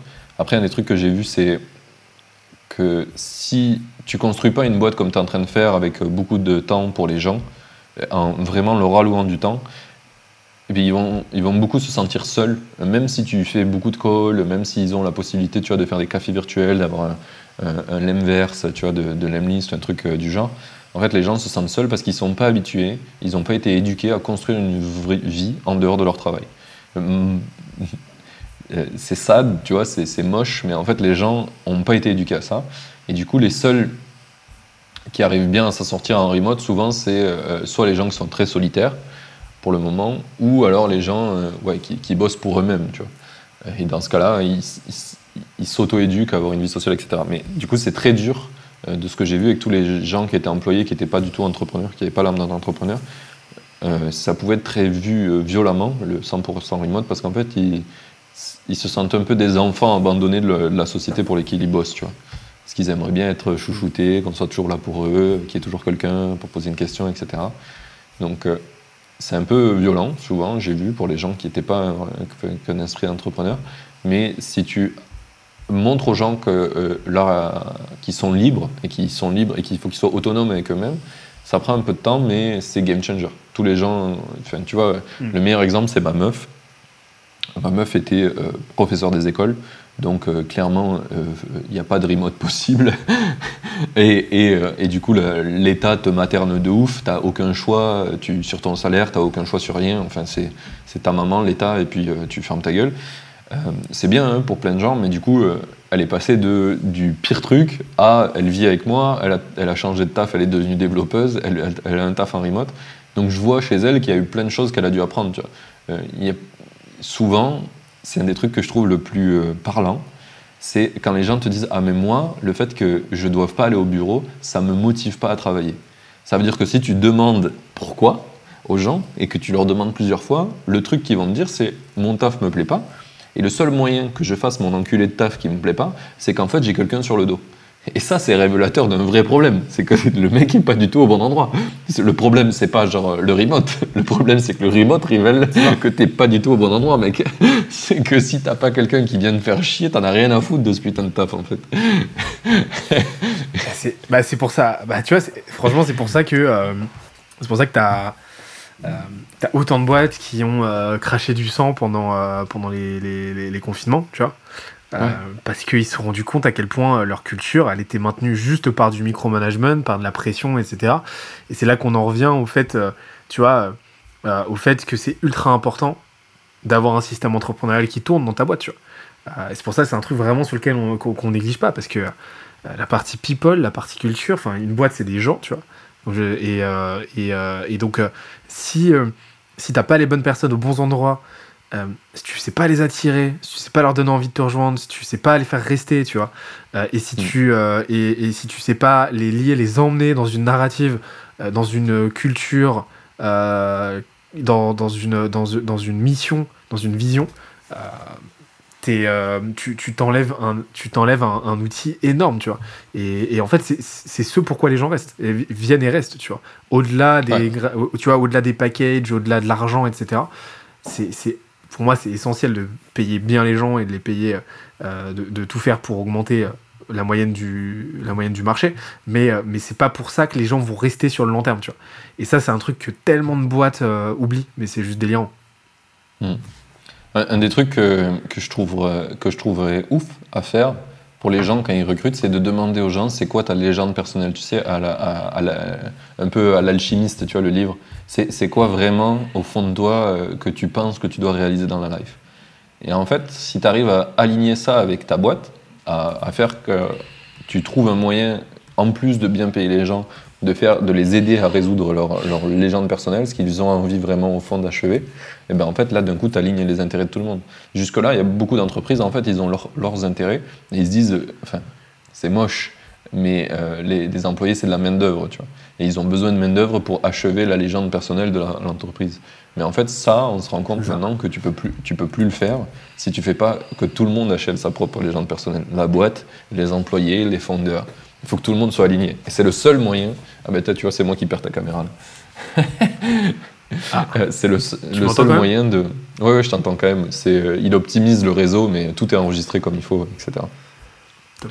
Mais du coup, pour moi, c'est le seul moyen d'arriver à, à faire qu'une boîte survive et qu'elle est qu'elle soit à l'épreuve ben, tu vois, de- du Covid, des trucs comme ça. Parce que ce que tu disais, il y a plein de boîtes qui ont craché du sang parce qu'en fait, ben, elles sont mal structurées au fond. Et ça- les, les gens, c'est, c'est des pions. Et du coup, ben, ça, quand tu micromanages pas tes pions, ça marche plus. Ouais, c'est ça. C'est ça. Et, et tu vois, nous, on est plutôt dans cette optique de. Tu vois, c'est. euh, en fait, je suis un grand. Un grand, grand euh, fan de la, la culture Netflix, tu vois, par rapport à ça. Ouais. Et je suis, euh, je suis assez fanboy. et, et donc, nous, on est, tu vois, on fait vraiment en sorte de, de, de lead with context et, pas euh, et, rien d'autre, tu vois. Donc, on donne aux gens euh, l'objectif, la trajectoire, et après, ils se débrouillent pour trouver les solutions. Et nous, on est là en qualité de, tu vois, de, de coach euh, de, et de soutien pour les aider à résoudre les problématiques en question, tu vois. Et, en fait, ça change tout. Ça change tout. Genre vraiment, c'est, c'est, ça paraît pas grand chose, mais ça change vraiment tout. Mais tu sais, on en revient toujours au même, c'est- c'est c'est toujours une histoire de pas grand-chose. En vrai, entre une boîte qui succède et une boîte qui succède pas, c'est toujours, toujours des détails. C'est clair. Il y a toujours euh, quelques, détails qui changent. Et ben, pour, les, pour, les humains, pour les humains, c'est pareil. Quoi. Il y a peu de choses qui tu vas changer qui va faire que tu vas passer de quelqu'un qui se sent genre euh, esclave de la boîte, euh, maltraité, à quelqu'un qui succède de ouf et qui a l'impression que ça l'aide de ouf au quotidien, personnellement, et que le, le taf, c'est plus un taf, c'est, c'est un truc qui kiffe, quoi. Juste un truc qui kiffe parmi tout ce qu'il fait dans sa life. Et, et ça, quand tu arrives à ça, c'est ouf. C'est ça. J'espère que, que, tu arrives à faire ça avec tous les gens de ta boîte parce que c'est vraiment. Ça, ça, change la vie des gens. C'est clair. Euh, je pense qu'on a encore dérivé un petit peu, mais c'était toujours, euh, toujours très très intéressant. Euh, est-ce que tu veux qu'on finisse par mes petites dernières questions et puis on peut clôturer cette une heure et demie de podcast ensemble? Eh bah, et bah comme tu veux, avec grand plaisir. Vas-y. Euh, je pense que euh, je pense que tu avais déjà bien répondu à qu'est-ce que tu aurais aimé qu'on te dise avant que tu te lances. Mais est-ce que tu penses que ça a changé avec la dernière fois? Alors, j'ai pas la réponse de la dernière fois en tête, mais est-ce que tu penses que tu as changé de point de vue là-dessus? Par, par, rapport à quoi? Ce que tu aurais aimé qu'on te dise avant que tu te lances dans l'entrepreneuriat? Alors moi, on m'a pas dit grand chose. en fait, moi, je suis un peu lancé par rapport à euh, par la force des choses, tu vois. Euh, je me suis, enfin, si on m'a dit des trucs, mais euh, parce que j'ai fait un billet entrepreneur, etc. Mais mais j'ai pas de j'ai pas souvenir d'un conseil qu'on m'ait donné particulièrement. En fait, on m'a plutôt enseigné des pratiques un peu pourries, un peu toutes pourries qu'autre chose, justement dans ce MBA entrepreneur, qui m'a apporté plein de trucs, plein de trucs, mais qui m'a aussi donné pas mal de mauvais réflexes, on va dire. Enfin, m'a appris, euh, m'a appris par, euh, euh, par le contre-exemple, en gros, ce qu'il fallait pas faire.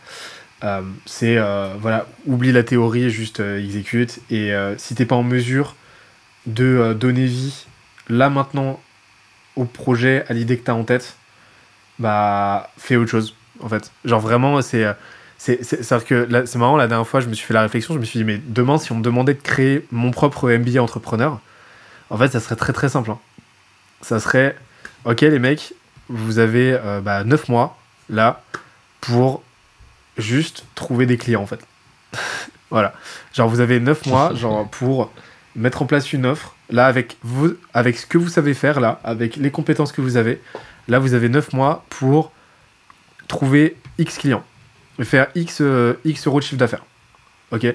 Parce que, euh, parce que euh, tu vois, apprendre à des gens qui ont, comme moi à l'époque, tu vois, qui n'ont encore jamais, qui encore jamais vendu quoi que ce soit, qui, qui n'ont jamais appris à faire de l'argent par eux-mêmes, même ne serait-ce que quelques milliers d'euros, leur apprendre à le juridique, leur apprendre les soldes intermédiaires de gestion, leur apprendre euh, leur apprendre le euh, marketing, le, le, marketing stratégique, etc. Euh, j'avais un cours sur le marketing de l'innovation. Genre, c'était. on, nous a appris à faire des focus group, s'il te plaît, tu vois. Genre, je veux dire, c'est, je trouve ça tel. Enfin, tu vois, je trouve ça tellement à côté de la plaque par rapport à la réalité entrepreneuriale. C'est-à-dire que derrière, enfin, t'as 40. Enfin, on était quoi? On était genre une vingtaine, une vingtaine dans la promo. T'en as, bah, en as deux derrière ou trois qui ont vraiment monté un truc et, et qui ont galéré de ouf, tu vois. Euh, moi y compris. Et j'ai dû faire un. Et, tu vois, et j'ai dû derrière parfaire mes compétences avec euh, par, par d'autres par d'autres moyens, tu vois. Et, euh, et donc moi ça serait vraiment ça un truc que j'aurais aimé qu'on me dise c'est oublie tu vois tes plans sur la comète oublie oublie ce pourquoi tu n'es pas armé tu vois euh, oublie l'idée de monter une marque de fringues, de créer une app, etc. Parce que tu connais rien à la fringue, tu connais, t'es pas du tout tech. Euh, fais avec tes armes et, euh, et fais avec tes armes, fais avec tes compétences. renforce avant tout tes forces plutôt que d'essayer de combler tes faiblesses et essaie le plus tôt possible de vendre et de faire de l'argent. Et, et, la, question, la question qui doit t'obséder, c'est comment est-ce que je peux faire de l'argent? Qu'est-ce qui me manque pour aller faire de l'argent, aller trouver mes premiers clients? Qu'est-ce qui me manque? Et, euh, euh, le plus simplement possible, et voilà sur, quoi tu dois te concentrer, tu vois. Tu sais pas vendre, bah apprends à vendre. Euh, tu sais pas euh, tu sais pas mettre en place une offre, bah apprends à faire une offre. Mais le plus tôt possible, essaie de le, essaie de le vendre. Et en fait, ça, ça résout énormément de problèmes. Et euh, parce que voilà, c'est comme ça que tu te crées un momentum et qu'ensuite, et qu'ensuite, bah, tu, vas, tu vas faire émerger les vrais problèmes. Parce que tu sais, l'entrepreneuriat, c'est résoudre des problèmes à la chaîne. Tu vois, un entrepreneur, c'est son métier, tu vois, c'est de résoudre des problèmes. Sauf que ce qui différencie un entrepreneur qui va quelque part, un entrepreneur qui va nulle part, c'est que bah, le premier, il se concentre sur des problèmes qui ont du sens et des problèmes qui ont un impact. Euh, là où l'autre bah, va, euh, tu vois, va, va pédaler, euh, va, va, va pagayer dans un, dans un verre d'eau. Tu vois. Et, et c'est, et, et, en fait, la seule façon d'initier cette trajectoire, bah, c'est d'aller te confronter au marché, d'aller discuter avec, avec des gens et de faire face à tes incompétences. Et ça, c'est un truc, franchement, j'ai mis, mis deux ans à le comprendre. je comprends. Tu, alors, tu viens de me faire penser à deux sujets, euh, deux trucs que que, qui vont t'intéresser.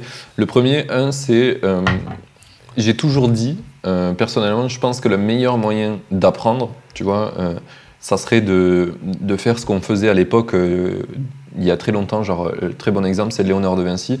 Léonard de Vinci, pour apprendre et devenir qui il a été, il a eu un maître, donc il est allé dans un mec qui faisait un peu comme ce qu'il voulait faire. Il l'a suivi partout, il a essayé d'apprendre avec lui et de faire avec lui c'est un des trucs que moi j'aimerais qu'on ait, c'est qu'au lieu d'avoir des écoles de mecs qui sont là formés à apprendre les autres, qui en prennent 30 par batch et qui leur apprennent un truc qui sont totalement décorrélés, à la place d'avoir ça, c'est d'avoir des entrepreneurs euh, qui acceptent euh, un stagiaire euh, pour 6 mois, tu vois, un mec qui va le suivre et qui... Le but du stagiaire, c'est en gros, il n'est pas là pour pour essayer d'être stagiaire à répondre à des emails. Non, il est là pour être stagiaire du CEO et essayer d'être le CEO du CEO, tu vois. En gros, euh, essayer de lui prendre des décisions et de les, de les faire à sa place pour le CEO, tu vois, pour essayer de se mettre dans ses baskets et d'essayer de comprendre avec lui euh, euh, à l'échelle, tu vois, à l'échelle d'une boîte qui existe déjà. Je trouve que ça, tu vois, échanger avec un CEO comme ça, ça a deux valeurs. Ça, a un, le CEO, du coup, il va devoir simplifier ses problèmes pour les expliquer à un mec qui bite rien à ses problèmes. Donc, du coup, ça va être beaucoup plus transparent pour lui. Il va être capable de faire des choix beaucoup plus éclairés. Et de l'autre côté, tu as le mec qui est là et qui bite rien, qui va apprendre énormément parce qu'en fait, le CEO, il lui montre tous les problèmes qu'il a au quotidien, les décisions qu'il doit prendre, c'est quoi son arbre décisionnel. Et du coup, tu le fais step up ouf. C'est un peu du, du mentorat, du mentorship. C'est un des trucs que je me suis toujours dit qu'il faudrait qu'on retourne. Au lieu d'avoir de l'éducation massive, euh, euh, à un certain moment, repasser à de l'éducation un peu one-to-one, comme ça, très précise. Je pense que ce serait une des très très bonnes écoles, ça serait de, faire ce truc-là. Et euh, le, deuxième, le deuxième truc que j'ai qui, qui, va beaucoup plus dans ton sens, euh, je sais pas si tu avais vu, mais il y a un an et quelques, j'ai créé un truc qui s'appelle Attack. 1, 2, 3, Hackathon Makers. Euh, L'idée, c'était de faire un hackathon, tu sais, comme il euh, y a un peu partout, là, où tu crées une boîte en 24, 48 heures ou 72 heures, euh, et à la fin, c'est un jury de mecs qui bitent rien euh, à ce que tu fais, qui te juge, et euh, le mec qui gagne, finalement, c'est lui qui a fait la meilleure présentation. et du ça coup, ça, ça me saoulait un peu, chose, mais je trouve... Ouais, c'est ça. Ça me saoulait un peu parce que je trouve que ça a énormément de valeur, le hackathon, mais c'est super mal utilisé. Et du coup, Hackathon Maker, c'était quoi? L'idée, c'était simple, c'est tu prends des gens qui ont envie de devenir entrepreneurs, qui ont envie d'avoir des sujets, et en 40, en, c'était un week-end, donc 3 jours, en 72 heures, euh, l'objectif, c'est euh, d'arriver à faire de l'argent. C'est celui qui aura fait le plus d'argent en vendant son produit qui euh, gagne le hackathon. Il n'y a pas de jury, tu vois. Et c'était ça qu'on avait fait. Et ça a super bien marché. On avait eu 4 personnes la première fois qu'on l'a fait euh, où euh, la meilleure des, des, quatre avait fait euh, 380 balles de bénéf, je crois, en un week-end, tu vois, euh, machine. Et le moins bon avait fait 10 euros parce qu'il s'est pas trop foulé, on va dire. Mais, mais tout le monde avait fait de l'argent. Et, et, les mecs que j'ai eu dans le, dans le, le, hackathon, ils sont toujours en train d'entreprendre sur leur projet. Enfin, ça les a lancés de ouf, tu vois, ça les a kickstart, on leur a donné des billes. Et de là, en fait, ils ont pu avoir un point de départ. Et je trouve que les deux, en, les deux dont je te parle sont vraiment euh, très complémentaires. S'il y en a un qui va te donner de, du savoir, un petit peu de l'information de fond, et de l'autre qui va t'aider à kickstart, parce que c'est super dur le premier pas, tu sais, de savoir comment se lancer. Et souvent, on fait de la merde, et après, on se retrouve deux ans plus tard à dire ah, il faut tout que je reprenne depuis le départ. Euh, donc voilà. C'est un des trucs. Euh, D'ailleurs, j'aurais bien. Vas-y. Si bah, moi aussi je fais des monologues. non, mais, non, non, mais t'inquiète, mais bon, en fait, le premier, le premier point, il rejoint carrément aussi notre constat. Euh, c'est c'est pour ça que chez Skelésia, tu vois, on fait du one-to-one euh, et que les, les, les thématiques euh, sont transmises par les experts, les, les experts, mais en euh, Ouais. vraiment, vraiment en one-to-one avec le client, parce qu'on croit vraiment, effectivement, comme tu l'as dit, à cette partie mentoring et, que, et que le peer learning, c'est, ça, fait, ça fait vraiment toute la diff. Ça, c'est clair. Et on revient vraiment de notre côté, euh, on en revient vraiment, tu vois, de la formation en ligne, euh, du truc très scalable et tout. Euh, tu vois, c'est- pas, c'est pas comme ça que tu, tu provoques les meilleurs apprentissages et les meilleures transformations, à mon sens. Oui, carrément. Ouais, C'était bien quand tu voulais former des gens pour aller à l'usine, tu vois. Enfin, c'est pour ça que ça a été inventé, hein, l'école euh, comme c'est actuellement. Euh, avant, c'était le principe du men- mentorat, c'était que comme ça qu'on apprenait. Euh, et les écoles, ça a été un peu créé pour former des batchs de gens moyens pour pouvoir en avoir en masse. C'était ça l'idée à la base. Donc c'est toujours ça pour moi. euh, On a beau essayer de le transformer, c'est toujours ce que ça fait. C'est ça. Et du coup, tu m'as redonné envie de relancer le hackathon euh, qu'on avait fait, euh, parce que je trouve que c'est une bête d'idée. Ça, ça, ça allait trop kickstart Ah bah. des gens, etc. Bah, c'est ça, parce que là, tu, là en fait, tu, tu, fais, tu fais péter la barrière entre. euh, qui, qui est la plus dure entre, entre le néant et le premier euro, tu vois. C'est. Ouais. tu, tu vois, c'est. Euh, au même titre que, euh, que le, le plus dur à aller euh, à, à, à faire dépenser par ton marché, c'est le premier euro. Bah, c'est exactement la même chose Ouais. pour un entrepreneur. Le, le plus dur, c'est de choper ton premier euro, mais à partir du moment où tu encaisses ton premier euro, tu vois, bah là ton, là, là, ton projet, ton idée, euh, ton, ton ambition, elle devient concrète, tu vois, elle, devient, elle se matérialise, tu vois, et ça, il, il se, il- et ça décante énormément de choses. Donc euh, pour moi, ouais, enfin le modèle, il est, euh, il est ouf. Mais je t'ai dit, c'est exactement pour ça que demain, si je devais créer un modèle, je ferais un petit peu le, je, je, je, te copierais un petit peu en vrai, parce que pour moi, c'est, pour moi, c'est le nerf de la guerre en fait. Je comprends, je comprends. Mais en vrai, si je le relance, si je, me chauffe à le relancer, je t'enverrai un message et on voit, on voit euh, si à un moment donné, dans une timeline à toi, ça marche. Et on essaie de voir si on peut faire ça ensemble. Je pense que ça peut être, ça peut être vraiment très très cool. Et, euh, et voilà. En tout cas, c'est une bête d'idée, je pense. Ça peut aider plein plein de gens. Carrément. Pour le moment, moi je suis focus sur mes, me faire grossir un petit peu, mais oui, oui, carrément, carrément. J'essaie de faire grossir déjà les, les projets que j'ai en cours avant d'en rajouter des nouveaux, mais, mais ça, pourrait, ça pourrait revenir assez rapidement. ça pourrait être très très cool d'ailleurs. Eh bah go. Tu veux qu'on finisse là? Eh bah moi, Est-ce que t'as une. hein. Vas-y. Euh, qui c'est que je fais venir après toi dans le podcast hein Oula, alors euh, forcément du euh, forcément un, un, un indie hacker ou parce que je sais que je suis un petit peu le je suis un petit peu le le, le, le, bla- le signe noir dans ton euh, dans ta ligne éditoriale. Le mouton noir Non, non, t'es pas le black sheep, justement. Justement, tu m'as appris que t'étais pas le black sheep, donc vas-y, go. Euh, Ah ouais. Donne-moi donne des noms, euh, donne-moi des noms auxquels j'aurais pas pensé. bien. Moi à chaque fois que je suis invité qu'on me pose cette question, j'aime bien faire la passe D à, à toi non, euh, Jean-Jed ou Alexis.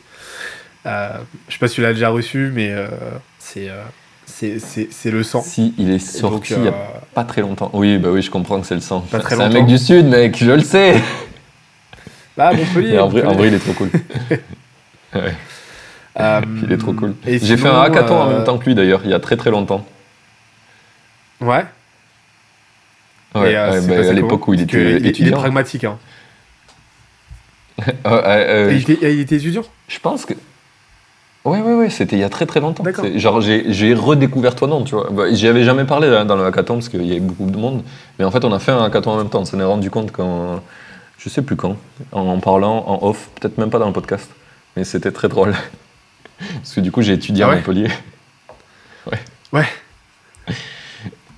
C'est Euh, marrant. ça. ouais, je l'ai eu il y euh, a, il y a, il y a 8, 8 podcasts.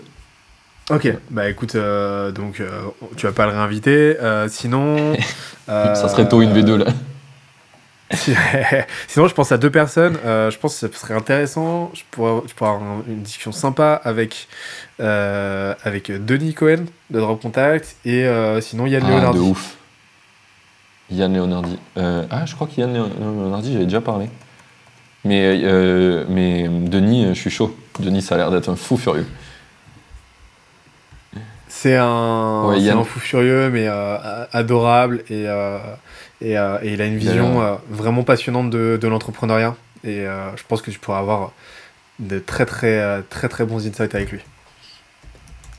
Ok, trop bien, mais c'est noté pour les deux. Euh, attends, je le mets dans ta fiche. Parce que je l'avais noté pour bon endroit, mauvais endroit. Oula, les hauts, nar, dit. Euh, merde, le. Attends, j'ai déjà oublié le nom du mec du, CEO de Drop Putain, je suis trop con. Tu, tu peux me le redonner? C'est euh, Denis Cohen. Ouais, Denis Cohen, merci. Ok, top. Bon, eh ben, il me reste plus qu'à dire mes petites euh, phrases de fin, on est bon. Nos petits, euh, nos petits auditeurs qui ont kiffé nos petites dérives, euh, vous pouvez envoyer un petit message à Benoît pour lui dire que c'était stylé, que ça vous a grave aidé, ou même à moi aussi, c'est toujours cool d'entendre que ça a de l'impact, nos petites conversations. Moi, ça en a eu pour moi, hein, c'est sûr. J'ai surkiffé ce, ce moment, mais c'est toujours bien aussi de voir qu'on le diffuse euh, pas pour rien. Euh, et qu'on le partage aux autres, ça, ça aide aussi. Donc euh, envoyez-nous petits, euh, des petits cœurs, des petits messages, tout ce que vous voulez, ou, ou des pourquoi. Pourquoi on n'a pas parlé de ça, pourquoi, allez-y. C'est super important aussi de, de savoir comment on peut s'améliorer. Merci à toi Benoît Eh pour ton ben, temps, je sais que bah, tu es très très busy. Ben, plaisir partagé. Plaisir partagé, c'était très cool. Et euh, ben, on se dit à dans, dans un an et demi, deux ans du coup. c'est ça Yes, on leur refait, on refera une V3. Une V3. Au moment où tu passes à l'échelle V3 en quand tu Europe, veux. euh, on sera bien. C'est ça. Ok, trop bien. Allez, salut. Bah, du coup, salut, merci, et à la prochaine, à la semaine prochaine pour les auditeurs. Ciao.